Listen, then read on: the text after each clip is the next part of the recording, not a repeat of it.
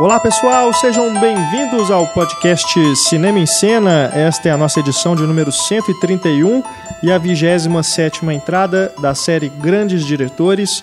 Neste programa vamos falar sobre os filmes de William Friedkin, ele que é diretor de clássicos como O Exorcista, Operação França, Comboio do Medo, Parceiros da Noite, da Noite, Parceiros da Noite, e também filmes mais recentes, muito comentados, sempre controversos, que levantam sempre discussões bem interessantes, como por exemplo Regras do Jogo. Temos também Killer Joe, Matador de Aluguel, esse é o mais recente, Possuídos, feito anteriormente.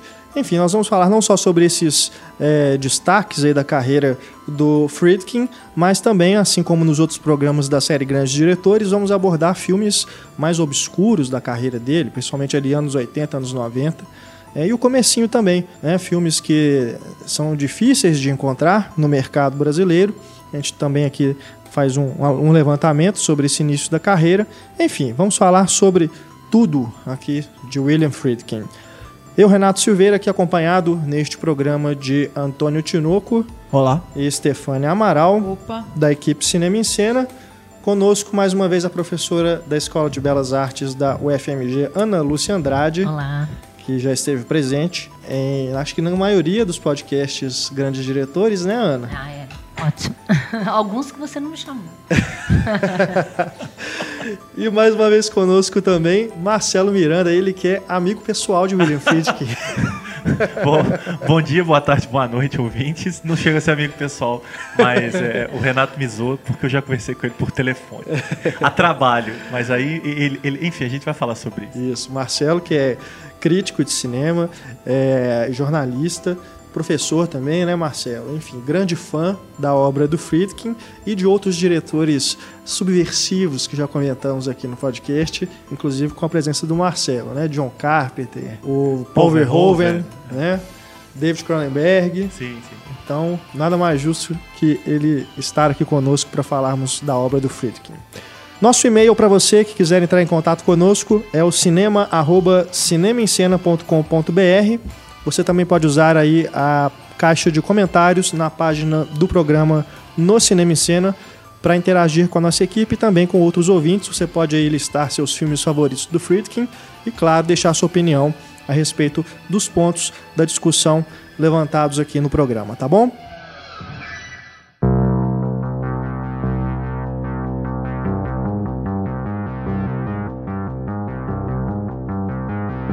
Vamos lá, falando sobre o comecinho aí da carreira do Friedkin, ele que nasceu em 29 de agosto de 35, portanto, completa aí 70, 70 anos, 80 anos, né? esse ano, de 2015, né? Em agosto. Ele é natural de Chicago, filho de imigrantes judeus que vieram da Ucrânia. O Friedkin começou a carreira dele na TV, né? Dirigindo é, programas de televisão e também documentários para televisão, de onde a gente tira muito do estilo dele que o levou a dirigir aí Operação França, que é considerado o primeiro realmente o grande filme que despontou ele aí para o sucesso é, dos longas seguintes. Mas antes ele realizou alguns outros filmes, inclusive vale, vale citar aqui é, que ele começou trabalhando com Hitchcock, né, na, na famosa série de TV The Alfred Hitchcock Hour. Em 65 ele dirigiu um dos últimos episódios dessa série. Vocês chegaram a assistir, né? Tá, eu sei que está disponível no YouTube, eu não, não, não, consegui, infelizmente, por causa de tempo. Mas, por favor, vocês que já viram esse episódio, para citar aí um comecinho do, do Friedkin, que a gente pode tirar aí de bacana? Ah, eu, eu vi esse episódio há muito, muito, muito tempo. Assim. É... Eu, se eu não me engano, é o último da série, na verdade. O Friedkin, talvez, se eu posso estar enganado, mas eu tenho quase certeza que é o final e depois a série não não foi mais realizada. Isso não tem nada a ver com ele, é claro, né? Uhum. É, mas era um, um, daqueles típicos contos do desse seriado, né? Para quem não conhece, o Hitchcock ele produziu e apresentou durante anos uma série na televisão de pequenas histórias de suspense e terror chamava The Alfred Hitchcock Presents, não, Alfred Hitchcock Presents, e depois ela se, se expandiu para episódios de uma hora e chamou The Alfred Hitchcock Hour. Isso.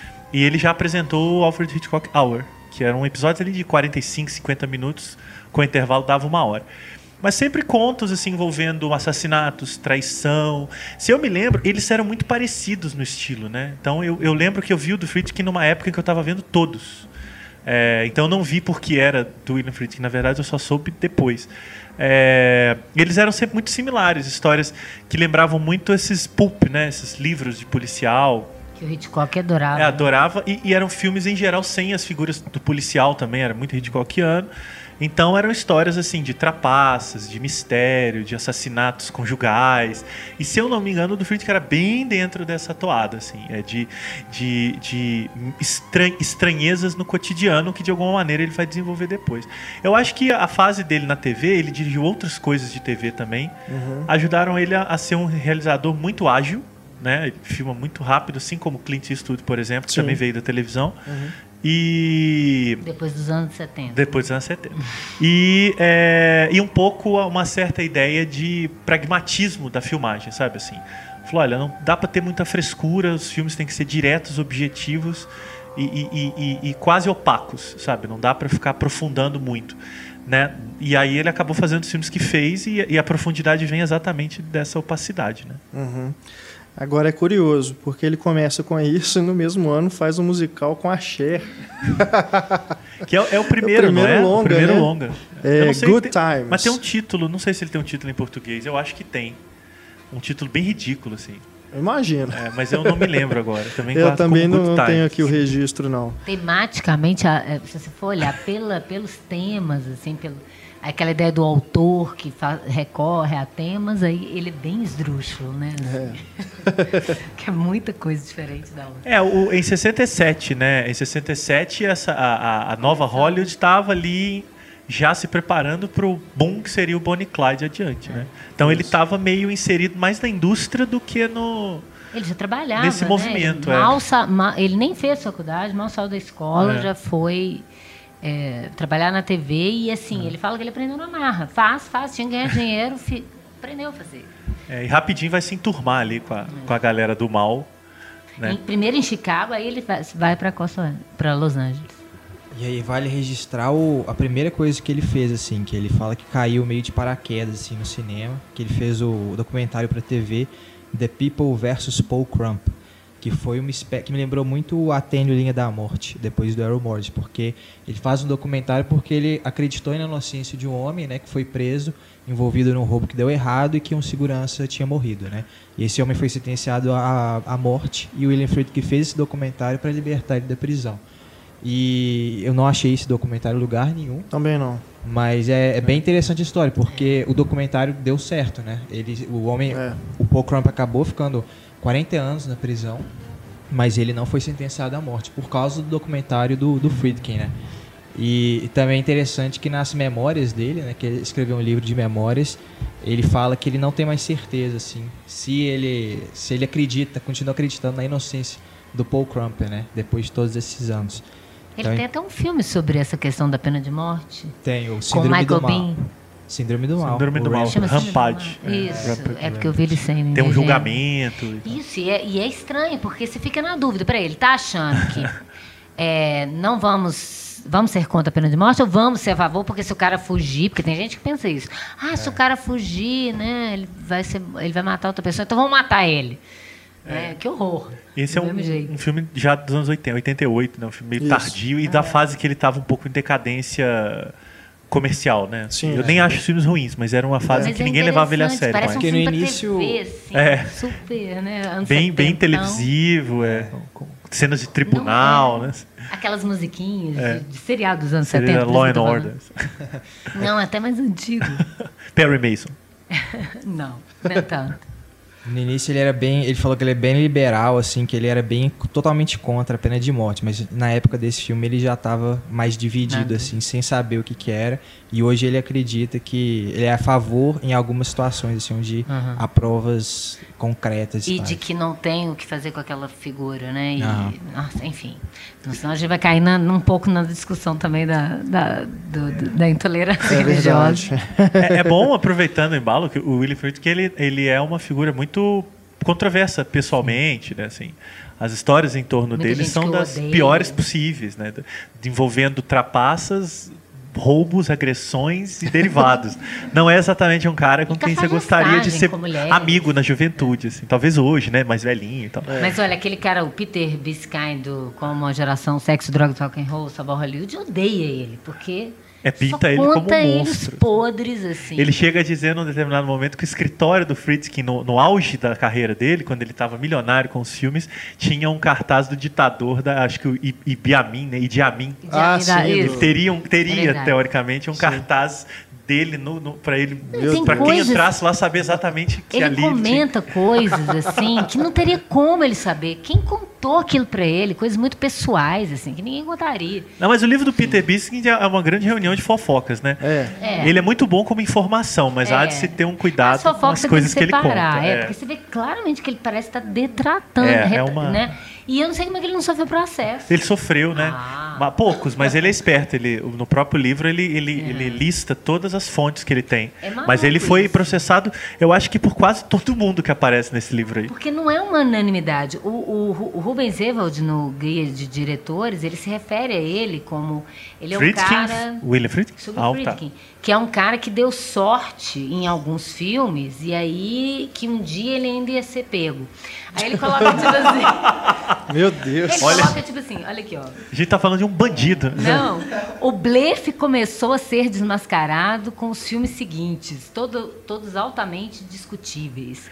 Sabe, o blefe... você Não, mas aí é implicância, né? É o Não, Rubinho pera, sendo não- implicante. Não assim. gosto do cara, É. né? Não, Mas, é, assim, com todo respeito, assim, eu admiro muito É, o Rubens. mas é admiro, ele tem direito Mas de não é, gostar, mas igual ele acha que o David Lynch é um picareta Mas você também. vê que, ele fala que é isso pessoal, abertamente. né? É pessoal, blefe- não tem É. nada a ver com Você os não- filmes. É, né? você É. vai falar, olha, o cara é tal, o pessoal. E eu na acho verdade, que O crítico não tem que dar Os filmes dele. que o, os filmes que o Friedkin fez definitivamente não são um acaso nem sorte. Aliás, ele é muito azarado, porque alguns dos projetos que ele mais apostava foram um fracasso. Exatamente, sim. Não, e se você pegar, por exemplo, um, um único caso que seja o, o Exorcista, ele é matriz de tudo até hoje, até do Iluminado. Sim. Ele, completamente. tem, ele tem uma matriz ali. Então, e não é um cara qualquer, gente. Você não pode falar assim, ah, esse aí é um picareta que deu sorte em dois É, filmes. não, é. Um né? É muito exagero. isso.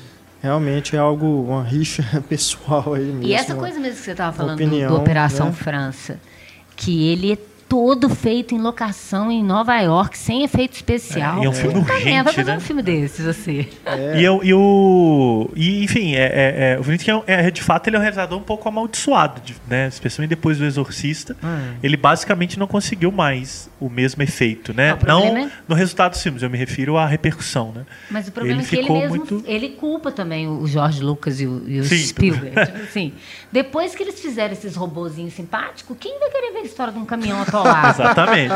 Quem é que vai querer? Ninguém. É bom lembrar que o Comboio do Medo é do mesmo ano. é, desculpa, derrubei tudo aqui na casa. O Comboio do Medo é exatamente no ano de estreia do Star Wars, o primeiro, né? É. Então não, não tinha Em como dar É certo. Pra atribuído ele- diretamente ao Star Wars o fracasso do comboio. É, falando é, no, nesse historicamente, livro. né? Nesse livro ele fala, né, que o, o Star Wars estava programado para estrear depois do filme. Sim. Não, ele ia estrear depois do Star Wars. Então ele falou, fudeu. e aí ele falou, o que que acontece então? Aí o cara falou, ah, a gente volta com esse filme dos robozinhos se o seu filme não der certo. É o mesmo caso, fazendo um parêntese, do Portal do Paraíso, do Michael Cimino, Sim, que é de sim. 80, né? Se eu não me Isso. engano, e já entra no meio ali dessa, É. dessa pegada do tipo, era, era um filme errado para aquele momento. Exato. Ninguém mais estava. Já tinha Star Wars, já tinha Tubarão, já estava vindo o Star Wars do povo 2. ver novela vague americana. É, e aí todo mundo tava de volta à era da- do- das grandes fantasias, né? Então, esses filmes Isso. muito duros, muito secos, que fizeram a, a, a, a glória dessa nova Hollywood ali entre o final dos anos 60 e meados e final dos anos 70, já não cabia mais, né? Houve um esgotamento. É, eu, eu falo isso também. É, é- é a ressaca da, da geração da contracultura que não deu certo e cai nos IUPs cheirador de pó. Sabe assim, a metáfora que eu faço disso, de, de que a coisa parece que não tem muita importância, então vamos curtir só agora rápido e eu não quero pensar e tal. Então perde um pouco a graça essa coisa de. Eu não quero mais ver a- a- a- o filme de um cara igual o, o Cada Um Vive Como Quer, do Jack Nicholson. Não quero ver um cara que também não deu certo, sem emprego. Eu quero mais é sonhar com um outro planeta, com seres que não existem e colocar minha catástrofe, minha coisa mítica ali, enfim. É, e é Claro não é só isso, né? Mas estou tentando entender um pouco É, e o Friedrich está dentro de um contexto em que a, a velha Hollywood clássica, né? Do, do- dos filmes perfeitos, né? Acho que eu estava vendo um debate recente, porque tá, tá acontecendo uma mostra, né? de- da nova Hollywood é, do CCBB de São Paulo, Rio e Brasília. Então tá tendo muitos debates, catálogo e tal. E num dos debates que foi transmitido em vídeo, o Kleber Eduardo, crítico de São Paulo, chega a dizer, falei, não, porque os filmes da, da velha Hollywood não, não, não existe filme ruim. Existem filmes que né, você não gosta tanto, que não é uma obra-prima. Mas não tem filme ruim, porque eles todos sabiam fazer muito bem. Era uma indústria, né? É. Eles sabem São filmar, decupar, montar, atuar. Conta a história, por É. mais absurdo que seja, É. de um jeito. Como ele brinca na entrevista, né? O western. Não existe western ruim. né? Se você pega qualquer western daquela época, eles são todos muito bem feitos. Assim. Então a nova Hollywood ela veio bagunçar um pouco isso, porque os filmes já eram mais primários, já, já careciam de alguns recursos de linguagem que a velha Hollywood não tinha. Mas essa mudança de paradigma que vai vir com Star Wars, Tubarão e tal, é parte da nova Hollywood também, né? Sim. Quer É, dizer, não é que tá mudou. Eles né? entraram num sistema antigo e renovaram e O eles Jorge próprios Lucas tomaram THX. o sistema, né? né? O cara faz THX, um filme super mais totalmente diferente, Sim, é.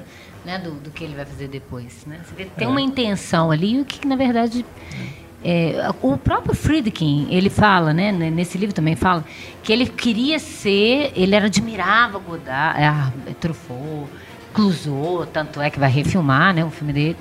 E depois ele começou a falar que esse povo era o Coppola e esse povo da, da nova Hollywood era metido a ser novela vague, que estava cuspindo na herança clássica, que o público não queria isso, né? Então ele tem uma uma uma, uma, Um embate mesmo, uma rixa ali com eles. com ele mesmo. Ele quer fazer um filme super bilheteria e ele quer fazer também um filme de arte ao mesmo tempo. É, porque se a gente é, pegar aí o- os filmes dos anos 70 mesmo, são todos filmes de gênero, né? Tem o filme É. policial, E tudo homenagem de ao terror, gênero. o de ação, né? É. E só, só fazendo um contexto, obsessão de jornalista, o Renato sabe, né? A gente tá falando um monte de coisa de fora, porque é impossível falar do Friedrich sem inseri-lo dentro desse momento que ele surgiu, né?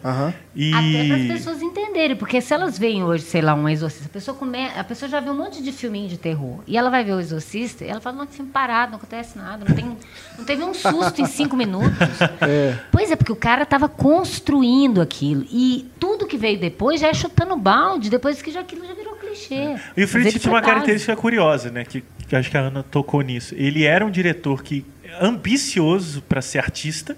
né? Ele queria criar o filme de arte hollywoodiano perfeito, mas para isso ele adaptou um best-seller, que era o caso do Exorcista, era um livro que tinha vendido milhões de exemplares, todo mundo de alguma maneira tinha lido o livro na época. É, então, quer dizer, ele quer ser artista adaptando um best-seller, assim. E o filme acabou se tornando um ultra blockbuster, assim, É. né? de- era cultural. Pelo menos a gente lê nos livros que é, é, não havia quem não quisesse ou ter visto o Exorcista de alguma maneira, porque fazia parte Do imaginário. da- do imaginário do momento. Filas dobrando, dobrando quarteirões, era de fato foi um Tava fenômeno cultural. fora, né? É, então era um fenômeno cultural. Ali em 1973 só se falava nisso.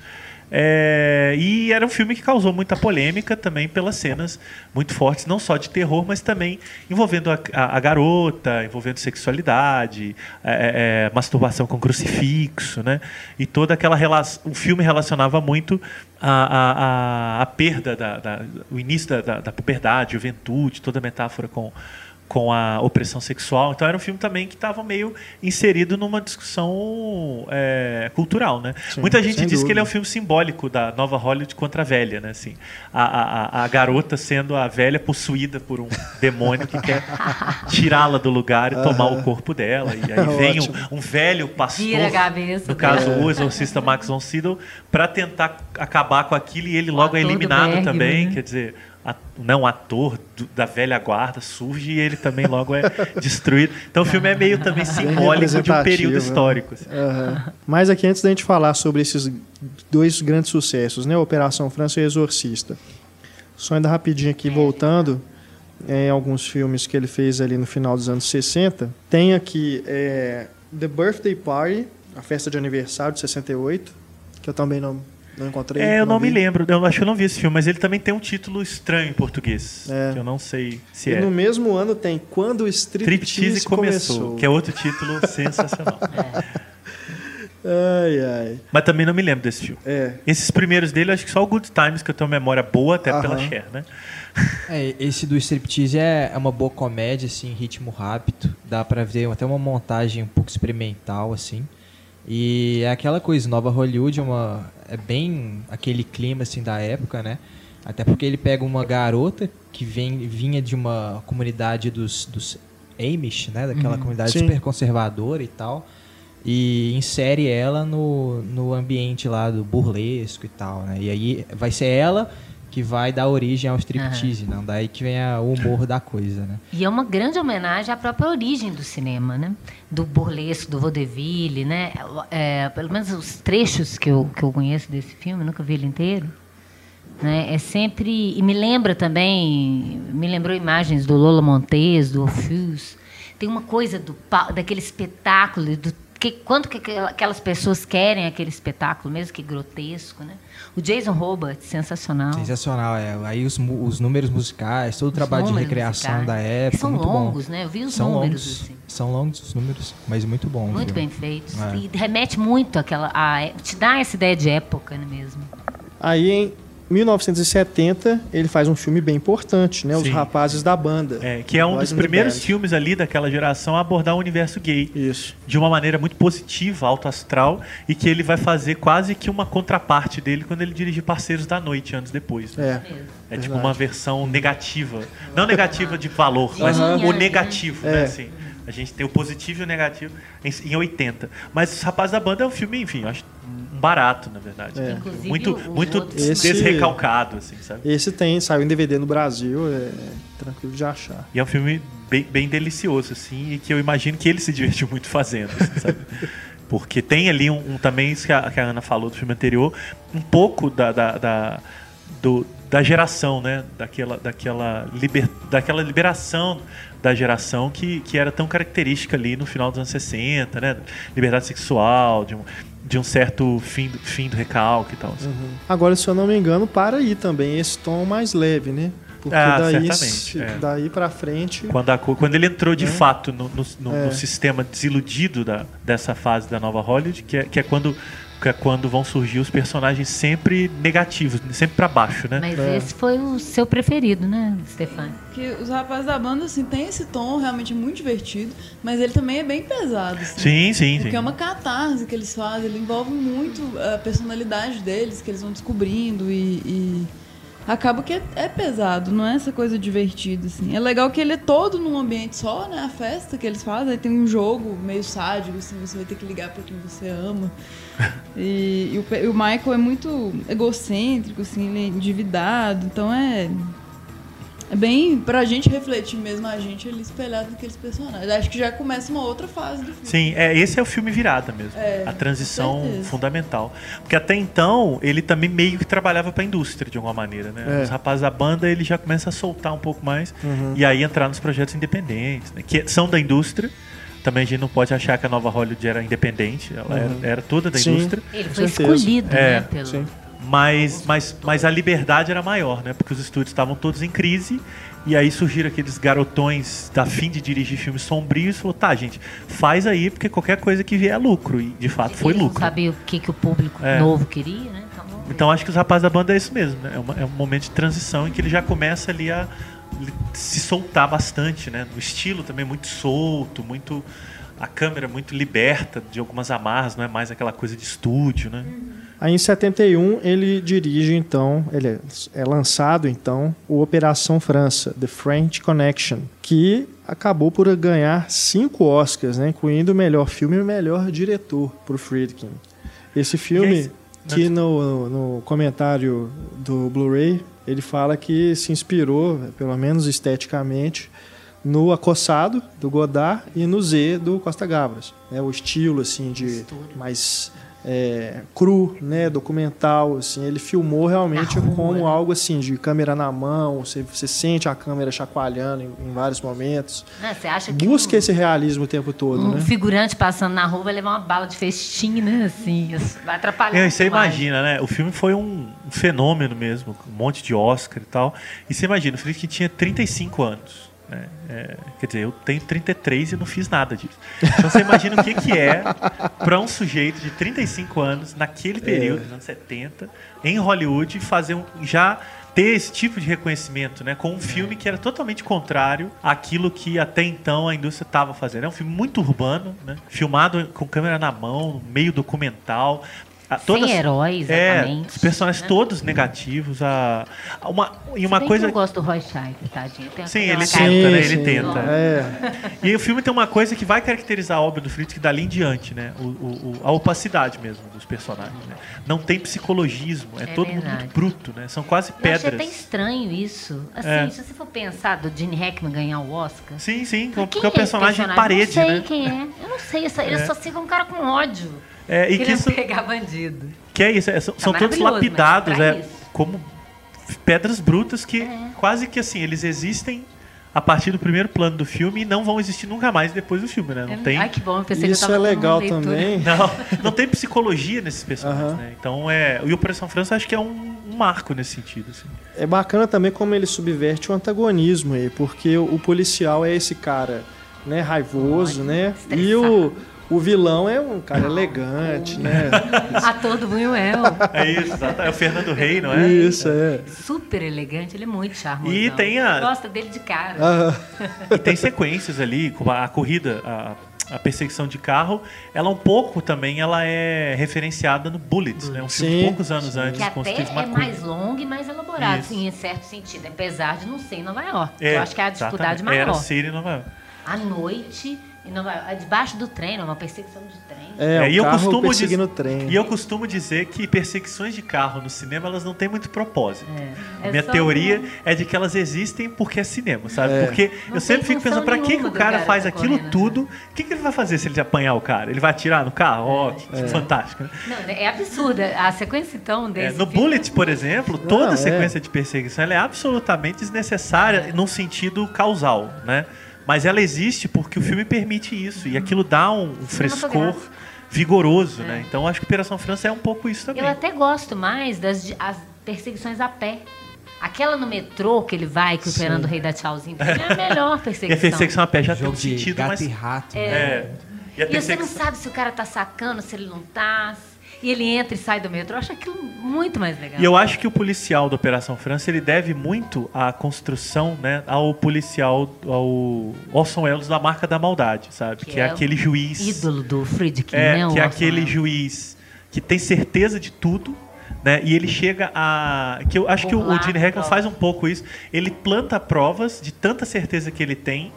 E em geral ele tá certo, né? Então, Ele tá certo, só que os métodos é, dele então em que medida a, a moralidade vai, né? Quer dizer, eu sei que o cara é, mas eu não vou conseguir provar. Então eu planto uma prova. Mas de fato o cara é culpado. Então, Eu preciso pegar ele, não interessa como, né? e eu acho que tem uma sequência na Operação França sensacional que eles ficam, eles desmontam um carro para tentar encontrar É. uma carga de droga, pesa bom o carro e ele sabe que tem droga ali, ele não sabe por quê, mas alguma coisa diz que tem. É e ele vai e isso. aquela cena ela é muito sintomática de todo aquele cinema, né? A obsessão pura e simples, não tem motivo para ela existir, É. né? E E é bem ele. Hitchcock, né? Também, Aquela é. sequência Sim, Hitchcockiana. sim, sim. Pra quê? Aquela perseguição no museu, no Cortina Rasgado. Pra quê? Pra ter uma sequência lá Hitchcock. É uma sequência É, puramente ele de fala- construção Isso, tem uma sequência e- lá Friedkin em algum momento. É, ele fala um negócio também muito legal no, no comentário do Blu-ray, que é, nessa perseguição, o filme é baseado né, num livro que é, por sua vez, baseado em personagens reais, tudo não é ficção. Mas ele fala que a, perseguição real, é, naquele momento, né, ela aconteceu, mas ele aumentou porque because it's a movie, né? É, é cinema, Eu né? posso, então eu né? tenho que fazer Não tem que diferente. ser exatamente né? real. E ele tem essa coisa com o real, né? Muito forte por causa dessa parte documental. É. Pra fazer Mas uma o- história absurda. Não, e o real dele tá na abordagem, né? Aham. No- olhar para as coisas e não exatamente em ser fiel a seja lá E é o muito legal, né? É, Aquela isso coisa que você tá vê em o Jimmy Hackman assim, passando gente aqui, ó, no primeiro É, plano. que é da lá na rua, frente, né? A gente sabe que é. focando um lá, lá É, no fundo. e a gente sabe que é, É. da rua, né? Não tem figurante, né? É. São pessoas. Isso é O que próprio parece Hackman real, né? dirigindo. É Isso, exatamente. E isso de uma maneira ou outra vai levar um pouco ao exorcista, já adiantando um pouquinho aí, que é essa abordagem seca e meio documental também num filme de horror, né? Sim. Porque se for. Já tá falando sobrenatural, você tem que ter o natural como base. É, exatamente. Então, se você não tiver a realidade, como é que você vai. É, talvez o grande temor do Exorcista, até hoje, eu acho que ainda hoje o filme provoca, é porque ele é filmado como se aquilo estivesse acontecendo no- diante de seus olhos. assim, né? É, não é exatamente um filme de fantasia, é um, é um realmente um filme de horror real, assim, sabe? É filmado com aquela Parece câmera possível, nervosa, né? É absurdo. tudo muito físico, né? Aquelas sombras, aquela casa. E a construção lenta, meticulosa, te preparando para aquilo ali. Você, por fim, quer ver logo aquela menina possuída. Ele, Não, ele é- faz uma coisa Hitchcockiana. Ele Da- quer ver, você quer ver o mal. cenas- Das cenas mais terríveis do filme, que é a hora do, do arteriograma, né?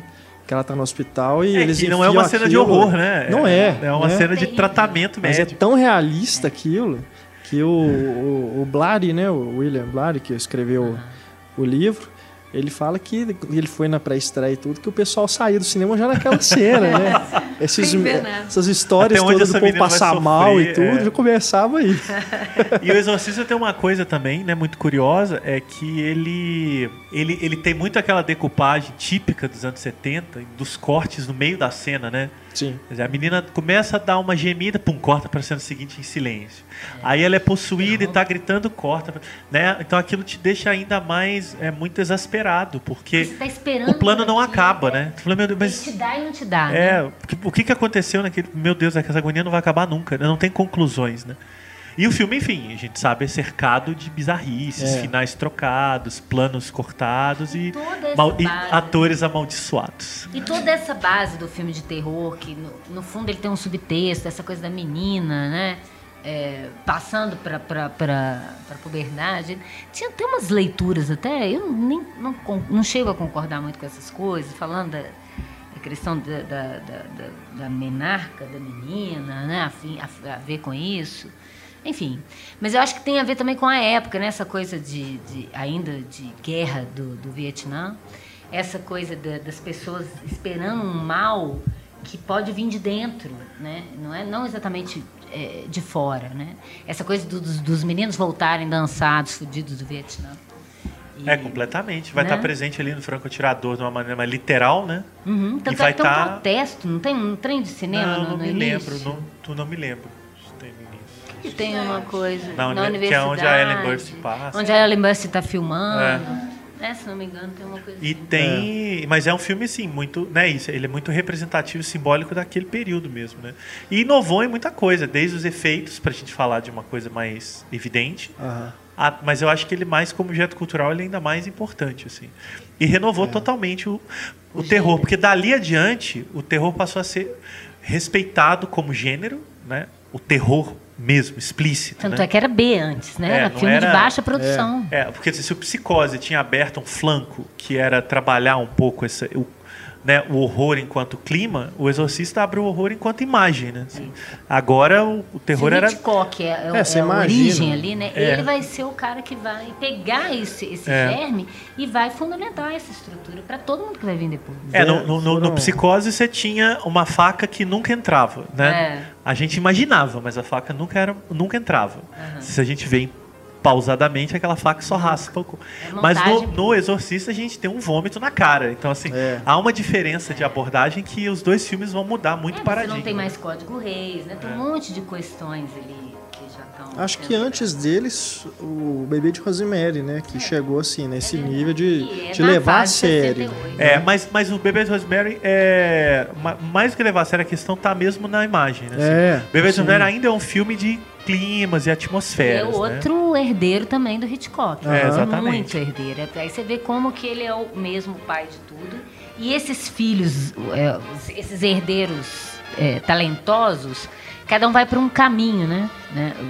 Vai, que, o- que é para onde vai derivar o, o horror, o gênero em si, né? Esse, esse do estilo a la Hitchcock, mais sofisticado, mais é, no sentido é de você mais imagina do que vê as coisas, né? Do, do bebê de Rosemary. Aquela mulher, eu nu- nunca esqueço disso, da mulher falando no telefone, que o filho da mãe do, do Polanski não filma ela inteira para você, você faz assim na cadeira para ver a mulher atrás da porta.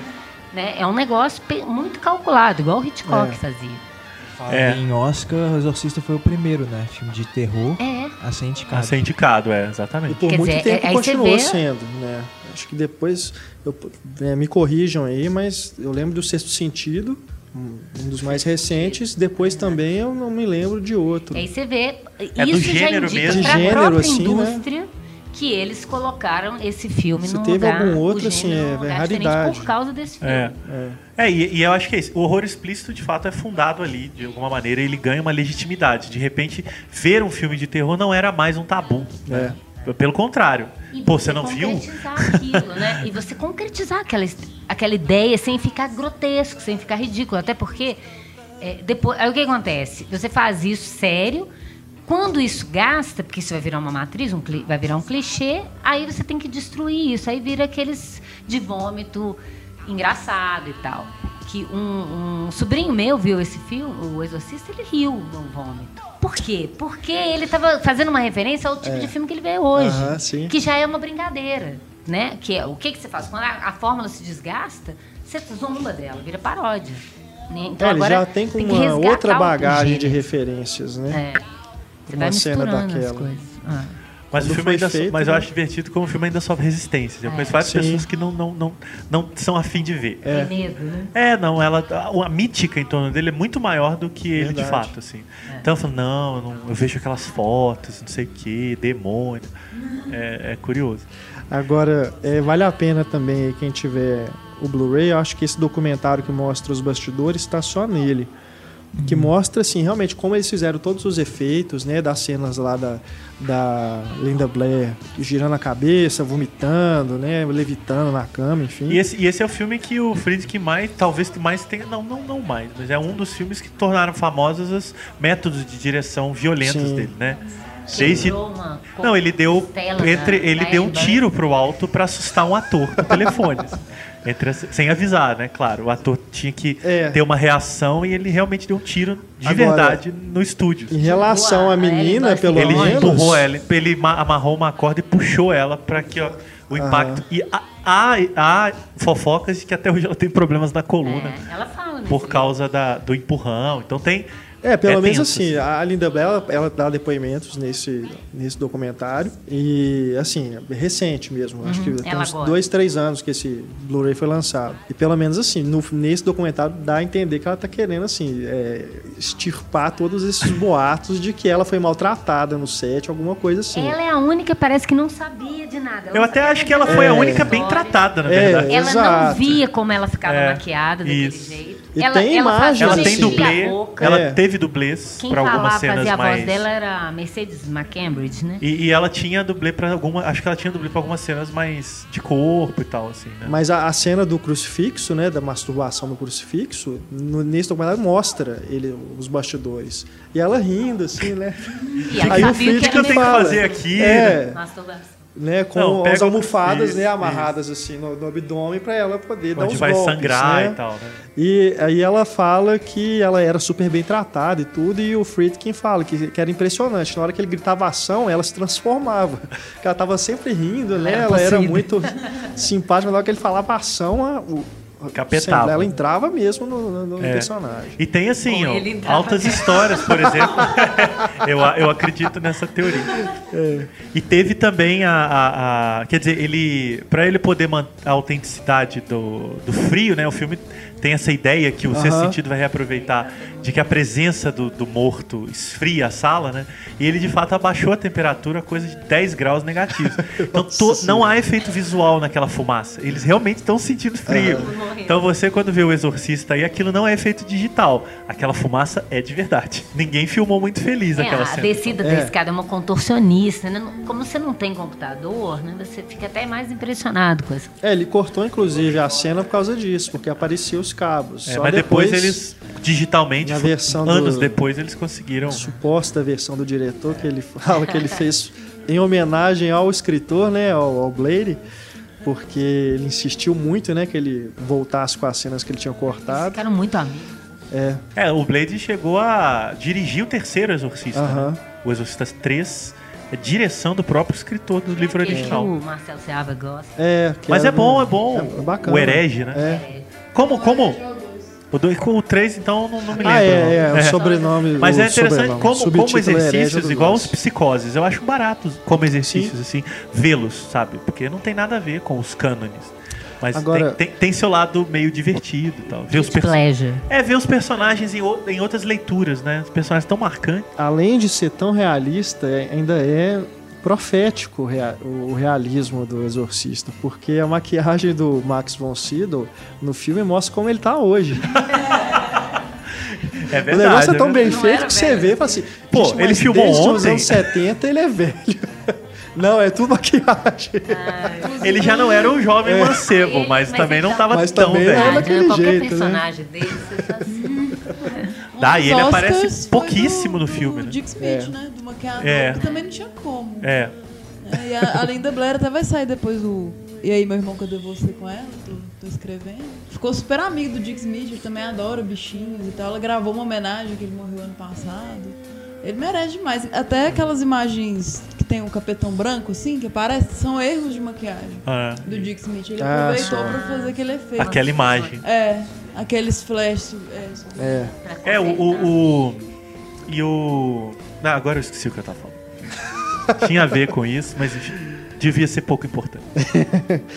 Agora, aí tá, Exorcista, né? Indicado aí a 10 Oscars e acabou Assim, é. ganhando só um, né? De é, roteiro. acho que de roteiro, né? Adaptado. né? É. Quer dizer. né? E, e- e- e a- pegando o contexto aí, né? Solta, o- mas o- o- os Oscars do Operação França e o sucesso, sei lá, a- a- avassalador e sem, sem, sem parâmetros do Exorcista, fizeram o Friedkin de fato virar o homem da vez, né? Sim, sim. Naquela época ele era o, o, o todo poderoso junto ali com o Coppola, com aquela com, com, com aquela turma. Inflou, né? O Mas ele virou de fato. Michael Cimino, que tinha ganhado o Oscar com Franco Tirador, né? Spielberg, né? Com É, esse pessoal realmente ele virou escritórios ficaram milionários Eles começaram assim. a mandar nos produtores. É, né? Que- exatamente. que, segundo esse livro, né? Esse livro, os produtores ajudaram a bancar o livro, porque eles sempre põem assim, como se eles fossem uns coitadinhos que foram tiranizados por os diretores Que ególatras. absurdo, é, exatamente. E Que aí, eu, só queriam torrar a grana. e aí o Friedkin literalmente chegou num ponto da carreira em que ele podia fazer o que quisesse. É. Com isso aí ele tinha 40 anos mais ou menos, né? O que quisesse. E ele foi fazer o projeto mais louco que um diretor podia fazer.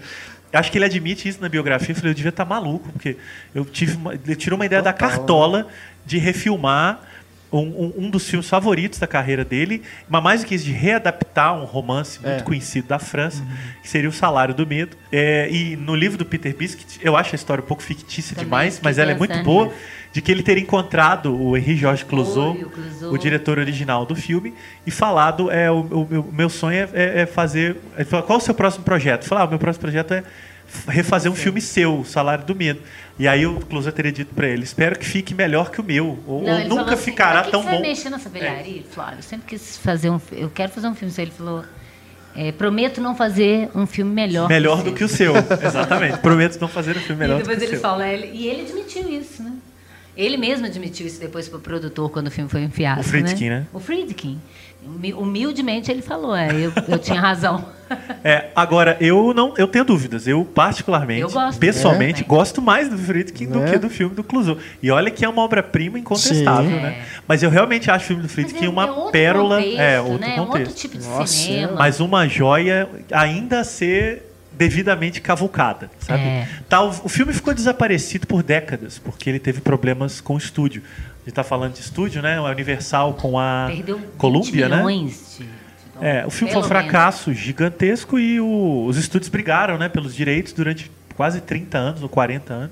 E ele filme- virou, ele, ele queria ser o, o rei do universo É. depois, né? Pra, eu sou diretor. Eles contam, né? Que mandava todo mundo embora todo dia do, do- do- Eles eram filmar na América Certo. do Sul, se eu não me engano, é, né, na República Dominicana. Dominicana, que, que na verdade é outro lugar, um lugar fictício no filme. E aí ele quis fazer ainda uma coisa meio contra o império cap- é, capitalista, né, É. que ferra as pessoas e uma coisa do- dos produtores, uma metáfora dos produtores que estavam fazendo com É, para uma referência ao ouvinte, o Comboio do Medo, no, é Sorcerer, né, que já é um título, e já era um título difícil, né, porque ele não tinha relação direta nenhuma com o filme. Feiticeiro, né? feiti- é que é o, e que é o nome que tem É o nome do caminhão. caminhão. Mas enfim, era uma, uma coisa meio poética, né? assim. É, feiticeiro. É, que no Brasil ganhou o Comboio do Medo, que é um título meio português, né? Porque comboio, trem. E o francês é o salário do mesmo. É, o, o filme original, Salário do Medo. E. Enfim, uma confusão danada. Nossa. E ele. Não, ainda tem o comboio do Pequim Park, que é da Isso. mesma época. Que chama Que- convoy, né? É. Comboio. É, e que em português de Portugal, comboio é trem. Então, tudo compli- se você falar para um português o Trem. comboio do medo, ele vai pensar num trem. Ele não vai pensar numa carga de caminhão e tal. Mas se você falar o trem do medo, ele vai achar outra coisa. Exatamente, está tudo errado. Metrô do medo. É, mas o. Então, o, o Comboio do Medo, ele é uma espécie de apocalipse sinal do Friedkin. O filme que ele É. foi pro meio do mato, enlouqueceu a equipe, estourou o É o orçamento. poder do diretor que aí ele vai É. virar autor. É, o, o orçamento explodiu, ninguém mais queria pagar, o dinheiro acabou. Ele falou: não, vocês vão ter que pôr. Estourou o orçamento e mais Era de 50%. 2,5 milhões e custou 22,5 milhões. É, 20 milhões. uma coisa absurda, Nossa. assim. E o filme foi um desastre financeiro. Ninguém foi ver, assim. É, e, e, e ele ganhou uma lenda de que era um, uma um filme ruim, né? Assim, ganhou essa lenda de que ele seria um filme ruim, porque ninguém viu, na verdade. E ele é bem realista, né? E acho que justamente Muito. porque não tem é, rostos Sente as conhecidos. moscas, o calor. Não, o filme é um absurdo. Eu não posso falar dele que eu fico arrepiado. Isso é- e não tem rosto conhecido no elenco, né? Então Só isso aumenta o. É. o Tinha o Roy. Scheider do Tubarão, né? Mas É, isso não serviu não muita Roy coisa. o ar, né? Mas o Roy Scheider É. nos anos 70, ele era, Ele era um astro, né? em evidência, ele estava em tudo. Mas não foi, não foi o dos anos 70. suficiente, né? Assim, o Tubarão não levou a plateia a ver o, Ele era um astro em ascensão. o Sorcerer. assim, é. Não, e mesmo assim, ele só se revela Cheio assim, o personagem principal lá pra metade do filme E e mesmo assim- diante. É, e o filme ele tinha uma questão. Como protagonismo. É, e ele era um filme muito, para aquele período ali, já em mudança, um filme muito confuso, né? Porque era um filme em várias línguas, Pra baixo, né? né? Tinham vários universos, vários países, várias línguas. Até a metade o filme não diz do que, que ele tá falando, É, né? Pro padrão ideia. hollywoodiano clássico, pô, o Tem que uma é isso? hora de filme certinho que, Que- O, o público de hoje tava falando isso com o Renato. Tem que avisar o público. Calma, porque tem filme uma hora que Você você vai pega- achar que não tá acontecendo Você nada. pega a você vai sinopse e lê lá, um grupo de, de, né, de, de, de pessoas que é contratado para levar uma carga de dinamite para um posto de petróleo que tá pegando fogo. Tá, você você não vai você ver acha que isso entrou no filme errado. tão né? cedo. Você fala, peraí, eu acho que baixou outro filme. não Mas é sabe o que é curioso? O filme É. do Clouseau já era assim, isso é do romance, né? Aham. Ele, o filme do Clouseau demorava, eu acho que uma hora e dez pra E entrar tem na ação. a ver com a estrutura narrativa do Friedkin. É, exatamente. Que ele vai construindo aos poucos a história. E, é- e ele faz milagre, né? Porque é um filme de vários personagens, né? Em que cada um é abordado num determinado momento, mas é como o cara da Operação França, eles são todos opacos. Não, é, é só um são só corpos, né? Eles não têm psicologia, não têm passado, não têm Eles têm sentimento. nacionalidade E tenta- são mas não é todos- abordado isso também. É, não, eles são todos bandidos, né? De alguma maneira eles se isolam naquele, naquela Marginais, ilha. fora da lei. Uma coisa meio venezuelana, o filme também É. dá uma detonada na América do Sul. que eles fogem, é quase uma prisão de colarinho branco no meio do mato É. da América do Sul, né? Vai pra lá porque vocês são problema. E se o Coppola foi para as Filipinas, eu É. também quero a minha selva. É. E então são personagens amorais, sem sentimentos, sem passado, sem futuro também. E envolve. Então, assim, não é um filme. O Rubens Evald fala que isso é difícil você se envolver com eles. Mas eu Sim, acho que é mas é porque o filme não tá por um querendo isso, né? É, porque não é a proposta dele. Não é você vai gostar desse personagem, vai torcer por ele. Não, você vai ver a situação desse homem e vai observar. É, eu tenho vai pra mim, sempre isso, tive que os prota-. É porque o protagonismo do filme são os dois caminhões. Aham. Eles são os personagens É a principais. situação em si, sabe? mais. É, você não que- tá muito é. afim. Igual a Operação França. É a situação em si de gato e rato do que aquele sujeito e aquele outro. É, exatamente. Então, assim, quando eles eventualmente vão de fato carregar os caminhões, você está se importando com os caminhões. Né? Tipo, Aquele bando de, de- de personagens à margem ali, eles de fato não têm importância pro filme. Né? O filme usa eles meio de bucha de canhão mesmo.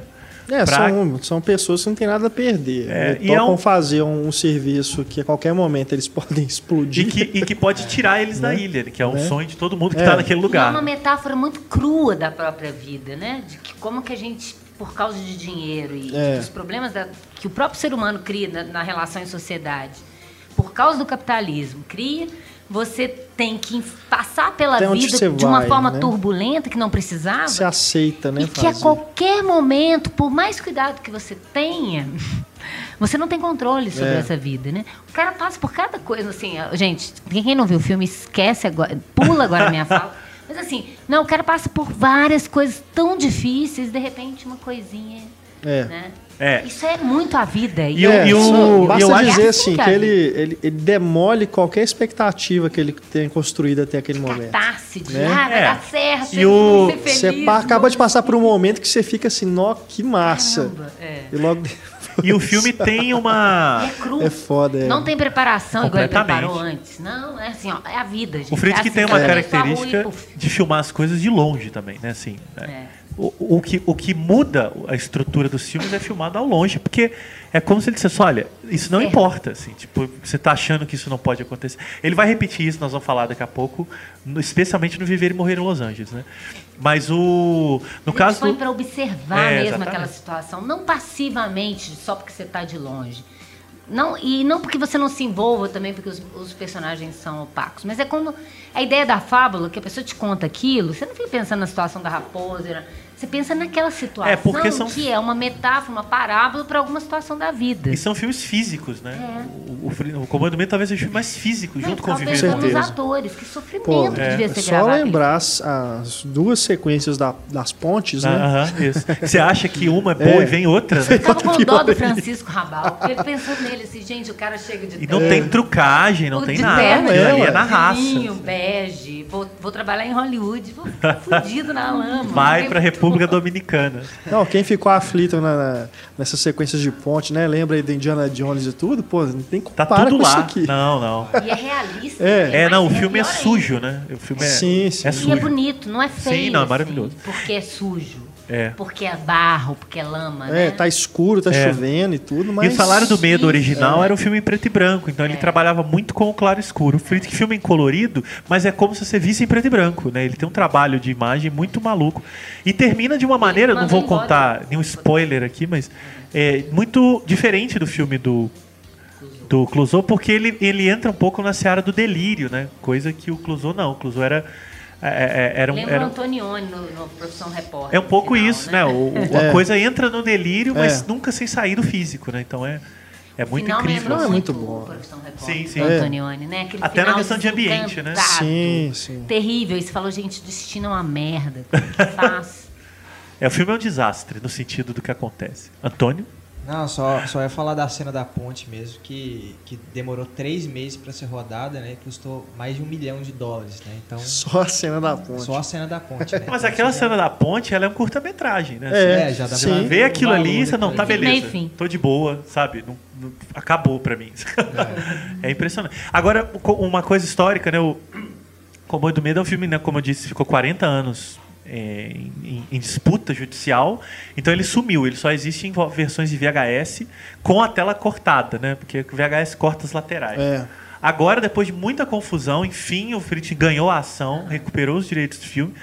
E ele teve um relançamento apoteótico no Festival de Veneza há um ano ou dois, e seu, na sua versão totalmente integral e autêntica, e já ganhou um Blu-ray também, estrangeiro por enquanto, Sim. mas já para encomendar aí nas lojas estrangeiras.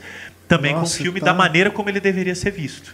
Tá Então, sensacional. Vale, recomendo. não, vale muito. você vai encontrar com Sorcerer, né? É. E tomara que alguma distribuidora no Brasil lance e exiba o filme nos cinemas, Sim. né? Existe aí uma cópia DCP digital dele rodando o mundo, porque de fato eu acho que é um filme que precisa urgentemente ser redescoberto. Com certeza.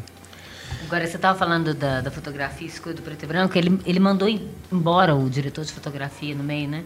Porque ele, ele queria filmar a selva, o céu, e ele queria tudo escuro e pesado, né? No clima pesado. E o, o Roy Scheider falou: ele só não me mandou embora porque eu era o ator que trabalhava até a última cena. Ele era famoso, aliás, né? Se ele manda o Roy Scheider embora. Porque ele estava até a tava- última cena do filme, É. porque senão ele. Ia rodar ele teria- E é Não, claro é- que é depois de um fantástico, fracasso desse, né, fantástico. o Renato vai falar aí, mas ele, o Felipe vai dar uma, uma, uma, uma, É engraçado uma porque ele se quedinha aí, né? arrependeu, É. né? É o que aconteceu com todo mundo dessa nova Hollywood. Nossa, a gente tentou ser. Eles, na verdade, tentaram ser o próprio produtor e não deram conta. Eles eram artistas, eles não sabem mexer com dinheiro. Né? O Coppola foi a mesma coisa, né? Sim. E vai tentar de novo, vai quebrar de novo no fundo do coração mais pra frente. Ele não quebra direito no. É, ele vai dar certo no Poderoso Chefão 1 e vai 2. quebrar. Quase morre no Apocalipse. Então, mas aí ele quebra de vez. E aí, quando ele acha que tá tudo e bem. o Friedkin isso. E aí ele fala que foi a lição que ele falou, ó, vou, vou parar, eu não estou em- na França nos anos 60. Eu estou em Hollywood. E agora o que faz sucesso é filme de robô. Então, é, mas ele fala isso basicamente com essas palavras. Né? Ele tem Mas é porque é uma frase muito boa. O que faz sucesso é filme de robô. Não, porque aí depois o povo que gosta vai achar que eu tô falando mal. Gente, eu também gosto do filme, mas eu entendo que nesse período criativo foi, foi fulminante. Né? Acabou minando e levando o cinema para um outro lado, que é legal também. Eu acho bom que o cinema tenha várias vertentes. O problema é que é só isso. É, e alguns, é bom de novo frisar, não foi uma. Não é também que a nova Hollywood não quisesse isso. Na verdade, ela. Ela queria público, a- mas o- ela achou o- que os diretores daquela época trabalharam para isso. Alguns se, se deram certo, outros viram que estavam no caminho errado, mudaram de lado, caso do George Lucas. E, de- e outros que nunca conseguiram se adequar ao no, ao- é, não, não rola É, mesmo. Que é o caso que do o- Timino, do próprio Friedkin, do. do Agora me deu um branco aqui no outro que também não, não, não se adequou. Do Paul Schrader e tal. E a hora que os estúdios percebem que descobriram a mina de ouro ou o poço de petróleo para poder fazer a referência ao comboio do medo aí, né? Eles vão aproveitar isso, vão querer fazer só esses filmes. Aí não vão Coisa dar mais dinheiro para os garantidamente outros diretores dinheiro. fazerem essas loucuras. E aí os né? diretores desse sistema da nova Hollywood que estão afim de entrar no jogo vão entrar. O Spielberg, George Ou vão Lucas, se adaptar. o Scorsese, de né? certo modo, vão se adaptar. É. igual o Scorsese fala, né? Ele faz um filme para a indústria e um para ele. É, Indústria mais ou menos. ele. Hoje ele só faz pra indústria. Não sei. É, eu também não, não acho que nem, nem quando ele fez para a indústria, ele fez só para a indústria. né? Ele acaba, o verdadeiro artista acaba tomando aquilo como pessoal, né, de algum modo. Mas alguns não vão se adequar, simplesmente. Não vai rolar. Que é o caso É. do Friedkin, entre outros. O Timino simplesmente abandona o cinema a partir do, do fim dos anos 80. Ele ainda faz um, depois fica um tempão essa- e se Essa para. Né? arrogância dele, esses casos dele de estourar, de explodir, de deixar, de fazer as pessoas pensarem que ele era louco para ninguém encher o saco dele. Isso também vai minando o cara, né? E se você vai ver, ele é muito inteligente. Ele falando de cinema, ele comentando sobre cinema. É um professor de cinema. Ele, É, claro, o ele não Friedkin se é um dos, daquela geração dos que mais entendiam de Muito filmes, bom, como poucos. Muito bom. Eles falam, as, as ex-namoradas dele contam, né? Que ele dava aulas, assim, ele encontrava uma pessoa e dava aula de cinema. É. Ele é muito eloquente, ele, e ele sabe mesmo do que ele está falando. Não é uns caras só que achando, não. E por falar nisso, tem aí no, na parte de extras do podcast um masterclass, né? Que inclusive foi a Ana que nos enviou o link para vocês. É uma aula boa mesmo. Divertida, né? Ele é uma persona divertida. Hoje em dia, pelo menos. Eu não conhecia ele antes. Nem depois, igual o Marcel. De que ano é a Masterclass?